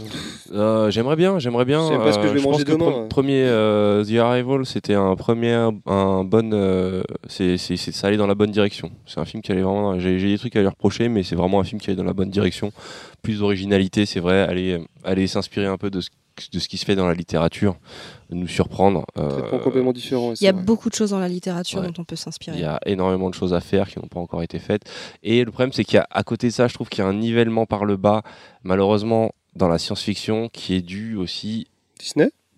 à Disney Marvel parce que avec avec à la fois Star Wars et euh, euh, et, ma- et tout ce qui est Marvel parce que Marvel ça touche ça phagocyte beaucoup de, de- de- finalement de talent pour de la science-fiction et c'est de la science-fiction très légère pas du tout exigeante et ça devient ça de j'ai j'ai peur que ce soit en train de normer un peu euh, que qu'un univers de science-fiction ce soit un univers à la Gardien de la Galaxie qui est un film très fun et un bon film mais qui en termes d'univers est pas du tout construit Mais ce qui est, ce qui est vraiment dommage C'est ce qui d'ailleurs, c'est que, c'est que euh, euh, les personnes qui ne connaissent pas, la, qui ne connaissent la science-fiction qu'à travers le, le cinéma, enfin en tout cas là, justement ces visions Marvel, etc., ont, ont- ont une vision de ce qu'est la science-fiction qui est assez faussée parce qu'en général les auteurs de science-fiction sont plutôt des, des gens qui vont nous amener à réfléchir à des, à des grandes problématiques, à des grands questionnements humains. Sur, sur Euh, beaucoup de, sur- ouais, de- sur pas que sur l'écologie, même sur la nature, mais, de qu'est-ce que c'est que de ouais, être, qu'est-ce que c'est qu'être humain, qu'est-ce qu'est-ce que c'est qu'est-ce que c'est qu'être un être conscient? Exactement, il y a, des grands, grands sujets de réflexion euh, et des sujets philosophiques euh, qui sont euh, dans, dans des œuvres de science-fiction qui sont, euh, enfin littéraires pour le coup, qui sont vraiment très très intéressantes. Et... Alors qu'aujourd'hui, la question, c'est euh, est-ce que Captain America va mourir? Moi, je pense que oui. Comme Iron Man. Non, mais ouais, comme tu dis, euh, se rapprocher de la littérature. Peut-être euh, du côté des séries, on a eu l'exemple de The Expense qui est tiré d'un bouquin. Alors The Expense, qui- euh, j'ai j'ai peur pour cette série parce que visiblement ils ont du mal à la continuer. C'est, euh, Ils vont même reprendre Star Trek, pour te dire, avec euh, Pika, avec euh, Général Pika. Ouais, mais The, Expense, faut savoir que c'est un, c'est une- c'est un livre et, euh, et, et c'est une excellente série de, de science-fiction parce que c'est encore une fois, c'est des, il y a un fond derrière, donc c'est intéressant, c'est bien fait, que les personnages euh, euh, sortent un peu des clichés habituels, c'est-à-dire que ce sont des personnages qu'on peut voir, c'est ce qui est bien dans, quand un personnage est bien écrit. Au début, c'est un stéréotype, mais il ne rentre jamais dans le cliché, c'est-à-dire qu'après, il, il commence à prendre son identité propre et à exister différemment. Et ce que j'aime, c'est que en général, ce qui est ce qui est énervant dans certaines œuvres, on te présente un mec comme euh, étant un politicien brillant ou, euh, ou un scientifique brillant, etc. Et, et- et ils sont confrontés à un problème et ils n'arrivent pas à penser trois minutes à autre chose alors qu'ils sont censés être des types Ouais, brillants. Et dans The pour les besoins du scénario. pour les besoins du scénario, le mec, teubés. mais oh là là, mais qu'est-ce que ça peut bien être euh, Mais c'est étrange. Ou alors le pire exemple, c'est dans Prometheus. Le toutes les, les métiers sont mal représentés. Le mec qui est géologue, il se perd. Le biologiste, il voit un truc. Franchement, n'importe quel enfant se dirait, Hum, hum, c'est un peu dangereux. Lui, il fait, oh mais qu'est-ce que c'est mignon ce truc-là. Oh si j'allais coller ma face juste devant, tu vois. Sachant que deux scènes avant, il a flippé quand il est tombé sur un cadavre fossilisé euh, et parti avec le géologue se perdre. Ça n'a aucun sens. Alors que dans The Expense, justement, tu as une femme politicienne qui est badass et qui, euh, qui ne se laisse pas euh, avoir, puisque c'est son métier de, de faire des coups tordus. Donc euh, elle, elle, ne, elle ne tombe pas dans, dans, dans, dans- certaines dérives et du coup, le scénario avance. euh, Enfin, certaines choses avancent plus vite et c'est plus intéressant, je trouve. À un moment donné, il faudrait arriver à à construire des personnages qui ont du sens et non pas qui juste qui font avancer l'histoire mais euh, qui, euh, qui ont euh, euh, écrire un peu comme Stephen King. C'est Stephen King c'est comme ça qu'il écrit en fait. Il, il prévoit pas un scénario. Il, il avait dit lui-même il, il commence euh, il part d'un principe de base et il se laisse porter par son histoire. Donc ces, ces personnages ont des réactions euh, logiques et son histoire elle avance non pas parce qu'il y a un besoin à un moment donné de mettre une certaine réaction mais parce que le personnage étant construit comme ça, il avance de cette manière. D'ailleurs, tu l'as pas vu euh, la suite de Prometheus, Alien Covenant? Euh, non, je le crois Les plus. personnages sont tout aussi cons. hein. Mais alors, vraiment tout aussi cons. Je me suis dit, sur le deuxième, ils vont s'améliorer, mais en fait, non. C'était euh, Prometheus, c'était le fameux truc où euh, il y a un le- vaisseau le- qui, ouais, qui c'est ça. roule et la personne. Tu vas euh, juste à droite, tu l'évites. Non, mais bon. Alors, juste pour l'anecdote, c'est quelque chose qui m'est euh, arrivé. En, Tu faisais courser par un vaisseau alors en, Mal- non, en Malaisie, je vous explique. En Malaisie, on est allé dans un, dans, euh, je, je sors un peu du sujet. On était dans une, euh, dans une réserve, dans un parc national qui s'appelle Taman Negara. Et l'hôtel, enfin l'hôtel où on était, c'était vraiment au cœur de la jungle. Donc il y avait des animaux avec nous, et notamment il y avait des fourmiliers. Je sais pas si vous avez. Je crois que même que c'était un tapir. C'est, non, c'est, oui, assez gros. On dirait un, petit dirait- éléphant Ouais, ou un petit avec un, Ouais. ça a la taille d'un bébé nez, éléphant avec ça. un grand nez. Une grande langue. Et puis j'ai un ami qui me dit euh, va le prendre en photo. Et donc, donc il parle anglais. Et puis à un moment donné il fait oh un elephant. Genre, et je m'approche pour prendre la photo comme une idiote. Le truc se retourne et se met à me courser. Donc ma première réaction c'est effectivement de foncer en ligne droite. Et donc là euh, il y a Choco qui arrive derrière et qui dit tourne à droite. Donc, et donc j'ai fini par tourner et effectivement le truc a continué tout droit. En plus, c'est con, t'as bien. Et donc du coup, j'ai pu le, j'ai pu le, j'ai pu l'éviter euh, comme ça. C'était un peu impressionnant. Voilà, voilà. Juste- Ben, alors, juste pour en revenir, tu disais qu'est-ce qui pourrait nous surprendre? Moi, je, je pense vraiment qu'aujourd'hui, ceux qu'on- qui peuvent euh, amener à. ont le pouvoir en tout cas de nous, nous- nous faire montrer d'autres choses, de choses différentes ou de manière différente, c'est euh, aujourd'hui pour moi c'est James Cameron, malgré qu'il il fasse que des blockbusters, et c'est Neil Blomkamp, euh, bizarrement, lui qui à l'inverse qui a des petits budgets, des films qui a priori Des ne marchent pas trop, mais qui ont, qui ont une vraie euh, réussite critique.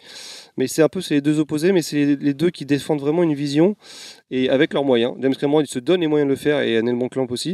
Mm. Et aujourd'hui, si je devais, si je devais être surpris, à mon avis, ça serait, ça serait par eux. Bah, moi, je sais que je serais. ah, je, je vais, je- quoi qu'il arrive, je vais kiffer euh, ce, qui, ce, que, ce que ces deux-là me feront avec euh, Avatar et je ne sais pas quoi. C'est Mais, dégueulasse. euh, dégueulasse ce que tu dis. Merde. Mais est-ce que vous aimeriez pas voir par exemple un film d'Alien euh, Avatar, je vais, euh, j'ai, j'ai beau euh, aimer ce film de toutes mes forces, c'est pas non plus la représentation la plus originale qui soit Oui, d'extraterrestres. c'est vrai. Non, parce Mais c'est pas, que et j'ai- c'est pas forcément ce que je vais attendre de, des suites d'Avatar. Après, si, si ça peut y être en plus, tant mieux. Mais euh, Justement, est-ce que ce serait pas intéressant d'imaginer euh, le sujet euh, de l'alien euh, traité par Guillermo del Toro, par exemple?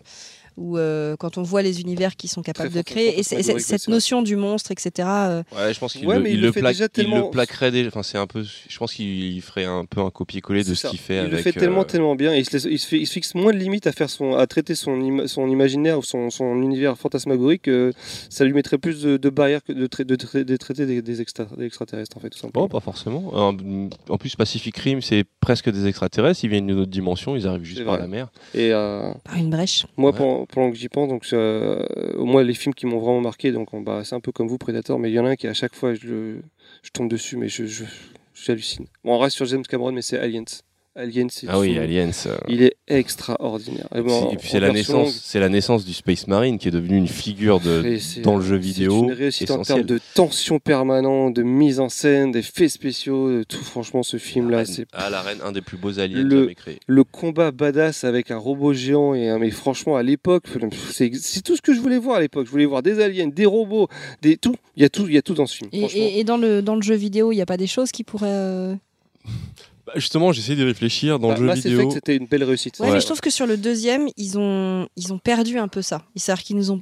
Enfin, Ouais, moi, sur le de- deuxième, ils allaient dans une autre, euh, dans une autre galaxie. Je m'attendais, euh, je m'attendais à ce qu'ils me, sortent des aliens différents, quoi, des, des trucs. euh, Et puis finalement, là-dessus, euh, j'étais un peu, j'étais un peu déçu. Alors j'aimerais bien qu'on nous en présente d'autres. euh, D'ailleurs, dans, les- dans, la, dans la première trilogie, justement, toutes les autres races qui étaient. Parce qu'il y avait les, races principales, mais il y avait toutes les autres races. Il y avait des espèces de poulpes volants, il y avait les gros géants, il y avait les, les petites taupes.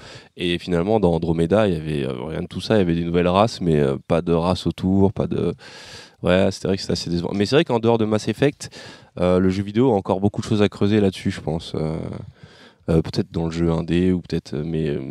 ou- nous offrir la possibilité de jouer des aliens, c'est un truc qui se fait souvent dans le jeu vidéo. Oui, je me souviens de Fahrenheit. Tu te souviens de Fahrenheit? Oui, j'en De souviens. David Cage. Vous faites, ça commence vraiment par une, une enquête d'un thriller. T'es un co- commissaire, je sais pas quoi. Tu Ouais. t'enquêtes sur un meurtre. Au final, ça part dans un délire. ça part dans un délire mélangé Matrix extraterrestre. Non, moi, il y en a, il y a un projet que je suis euh, notamment via Twitter euh, qui s'appelle Infinity Infinitesimal, où euh, c'est un espèce de jeu d'aventure et de tir à la troisième personne où tu incarnes un alien. Sauf qu'en fait, le, le- le côté marrant, c'est qu'il est quasiment microscopique et que donc les environnements, en fait, c'est vraiment de la science-fiction. Il a des véhicules, il est contre d'autres races extraterrestres, mais c'est que des races microscopiques. Donc on se retrouve un peu dans ce principe d'Arthur et les mini-mois, mais en science-fiction. Des, euh, des, des combats euh, de vaisseaux euh, au-dessus d'un gazon, ou, mais sur d'autres planètes. Et euh, voilà, ça c'est un truc que j'ai envie de voir, voir ce qu'ils vont faire avec ça. Bon, bah, je pense que. Moufette C'est de la merde. Euh, non, non, non, je, je ne dirais rien.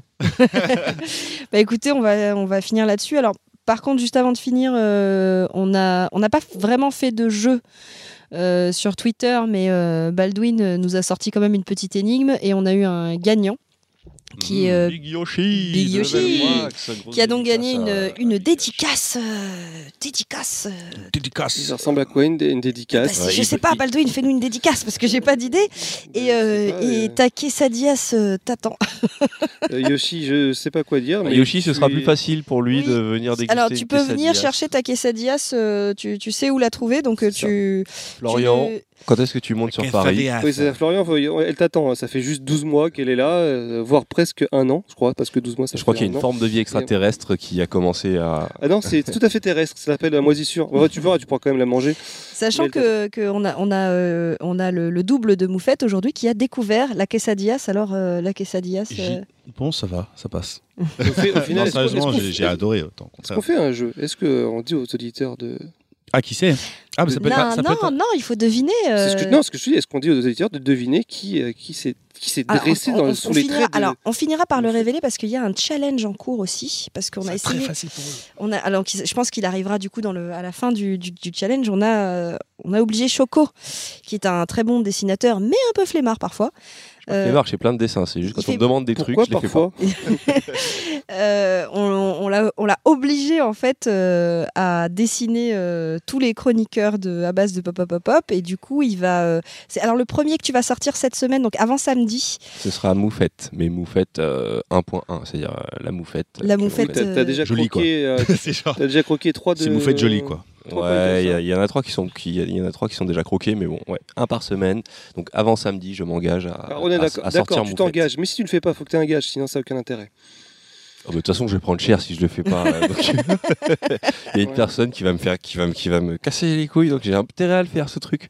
moi je vois pas du tout de qui tu veux parler Excusez-moi, je crois voir. euh, je crois. je vois pas du tout de quoi tu veux parler Il y en avait des choses à dire quand même sur ce sujet. Et ouais ouais mais mais c'est J'ai un l'impression sujet qu'on a- sympa on c'est un est, sujet euh, sympa J'ai et l'impression comme, qu'on a oublié plein de comme ça, trucs. disait ça a le- calé un peu au démarrage, je dirais qu'on était en ambiance dehors, il y avait un petit côté un peu cool. on a peut-être, du mal à euh, démarrer Mais on s'est lancé. Mais- Même les abeilles ont participé. Quoi. Les guêpes surtout ont participé. guêpes, pardon, les En tout cas, les guêpes ont beaucoup participé avec Choco. Mais bon, alors du coup, euh, juste euh, pour rappeler, euh, si vous voulez nous laisser des commentaires, et comme vous voyez, même si parfois on prend du retard avec euh, TM, TMDJC, euh, parfois on, on- on prend un petit peu de retard, mais on finit toujours par euh, lire à l'antenne. Donc vous avez euh, le compte Twitter euh, à base de PPPP. Enfin, à ta base de PPPP, le, le compte Facebook en fait qui est hébergé par Zombie the Cat et j'annonce tout de suite que sur Zombie the Cat puisque c'est une chaîne sur laquelle on fait des courts métrages, nous sommes en train d'écrire. Alors c'est compliqué parce qu'il faut mettre Baldwin au travail, mais nous sommes en train d'écrire. Euh, de, de nouveaux euh, courts-métrages. Donc éventuellement, s'il y a des gens qui sont intéressés pour, euh, pour participer au tournage, euh, on cherchera euh, euh, pl- plusieurs personnes. Donc manifestez-vous. Euh, c'est pas, c'est pas ouais. payé, mais on a des quesadillas euh, et euh, une bonne ambiance. Oui, on va bien On rigoler. va bien rigoler. euh. Bah, ça Et- c'est ouais, c'est petit tournage entre nous. Ces euh. petits tournages sympathiques, euh, voilà, donc n'hésitez pas à vous manifester. Et puis, euh, et puis sinon, on a, un- on a une adresse mail. À base de ppp à gmail.com. Est-ce Voilà. que quelqu'un a déjà envoyé un, mail à cette. euh, Bah, les Accidental Les Accidental elles ont répondu au euh, mail qu'on leur a envoyé. Elles ont répondu. Et puis, euh, et puis voilà, si vous avez des On va choses avoir à des dire- spams, peut-être des trucs d'élargissement de pénis. qu'on ou se, de- qu'on se fasse un challenge pour nous. Genre, on. Dis pas ça, toi. Moi, j'ai. Alors, Il en a vas-y. Baldwin. non, mais dans ce cas-là, ouais. Toi, vas-y, c'est quoi ton challenge? Vas-y, vas-y. Un challenge, on, on essaye d'inviter, de- d'envoyer des invités à des gens qu'on- qu'on- genre à Rafik Djoumi. euh, Inaccessible. pas inaccessible, mais je pense parce que des fois on n'ose pas le faire parce qu'on se dit bah. si euh, ça se trouve, Rafik Djoumi, il répondrait. hein. alors peut-être qu'il répondrait non, et au moins il répondrait. Mais euh, je sais pas, je pense qu'on on devrait commencer à, à essayer de s'émanciper un petit peu. Alors, moi, j'ai Eleonore Coste qui est toujours euh, à côté de mon taf, donc euh, Sarah Lombardi. dans, Mais tu euh, comptes le lui envoyer un email par enveloppe Bah non, mais il faudrait qu'un jour je fasse une interjection et. euh, Elle va, elle va te foutre une baffe. Une interjection. Hey Mais euh, balance je pense qu'on devrait commencer à. D'ailleurs, euh, même les auditeurs, si vous connaissez des gens connus, qui, qui, je sais pas, Des de- gens un peu connus. On en a un sous la main, il va falloir qu'on, que, que Moufette, euh, Moufette fasse le taf. Hein. Enfin, Oui, on- oui, C'est. Moufette qu'on envoie en, Bah, en- en Moufette, oui, c'est communication. notre meilleur. euh, oui, Ouais, c'est- ouais. En plus, il va y avoir de l'actualité concernant ce, ce- ce- ce peut-être futur invité. Donc, euh, j'espère que Moufette. euh, D'accord. Je crois mon- qu'il je ferai crois mon qu'il est- maximum. qu'il était, euh, qu'il était euh, pas euh, contre venir, mais il a un emploi du temps euh, chargé. assez chargé. Voilà. Mais Donc, mais je euh, crois que cet invité, euh, qui alors pour le coup, là, on serait euh, en termes d'invité, là, on. Là, on est haut, là. On est, on, on- Ah, là, on on est est- pas mal. là, on est pas mal. déjà un, un cran. Alors, les euh, négociations on sont en sur- eh, cours. avec cet invité-là, si on arrive à l'avoir, on est sur Netflix là. Il est sur Netflix. Exactement. Ah non, mais on va garder le, le mystère et le, le- le Ah oui, secret, parce que si mais on l'a parce que si on l'a pas, on va se taper la honte. C'est ça. Mais, euh, mais, euh, mais c'est vrai qu'on aimerait beaucoup le, le recevoir, mais je, je crois qu'il n'avait pas dit non.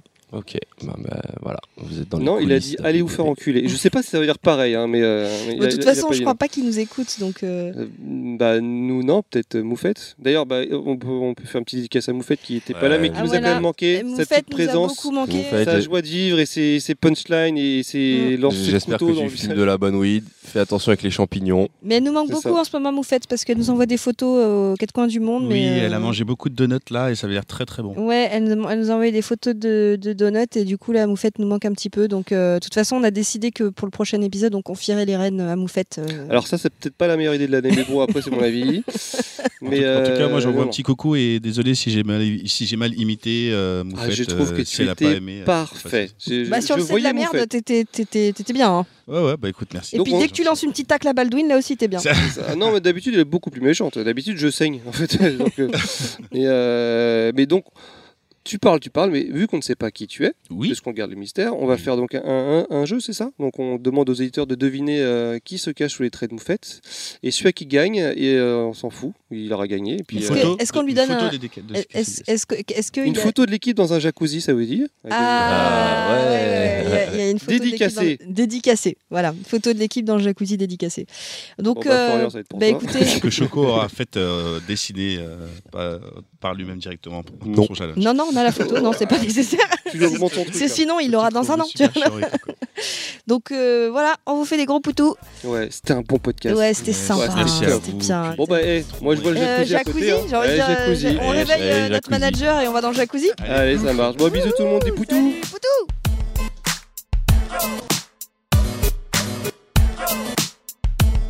À base de pop, pop, pop, pop. Culture.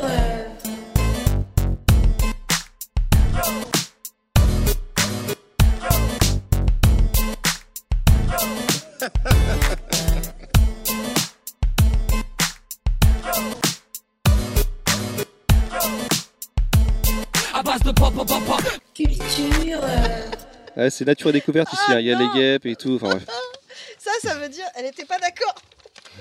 Non, mais les gens vous écoutent, hein, vous savez. hein. Je m'en Ils- fous, je couperai. Ils, ils sont en train de se dire, mais qu'est-ce qui branle? C'est pas possible. Eh ben, putain, on n'est pas prêt de faire collant, t'as les enfants. hein.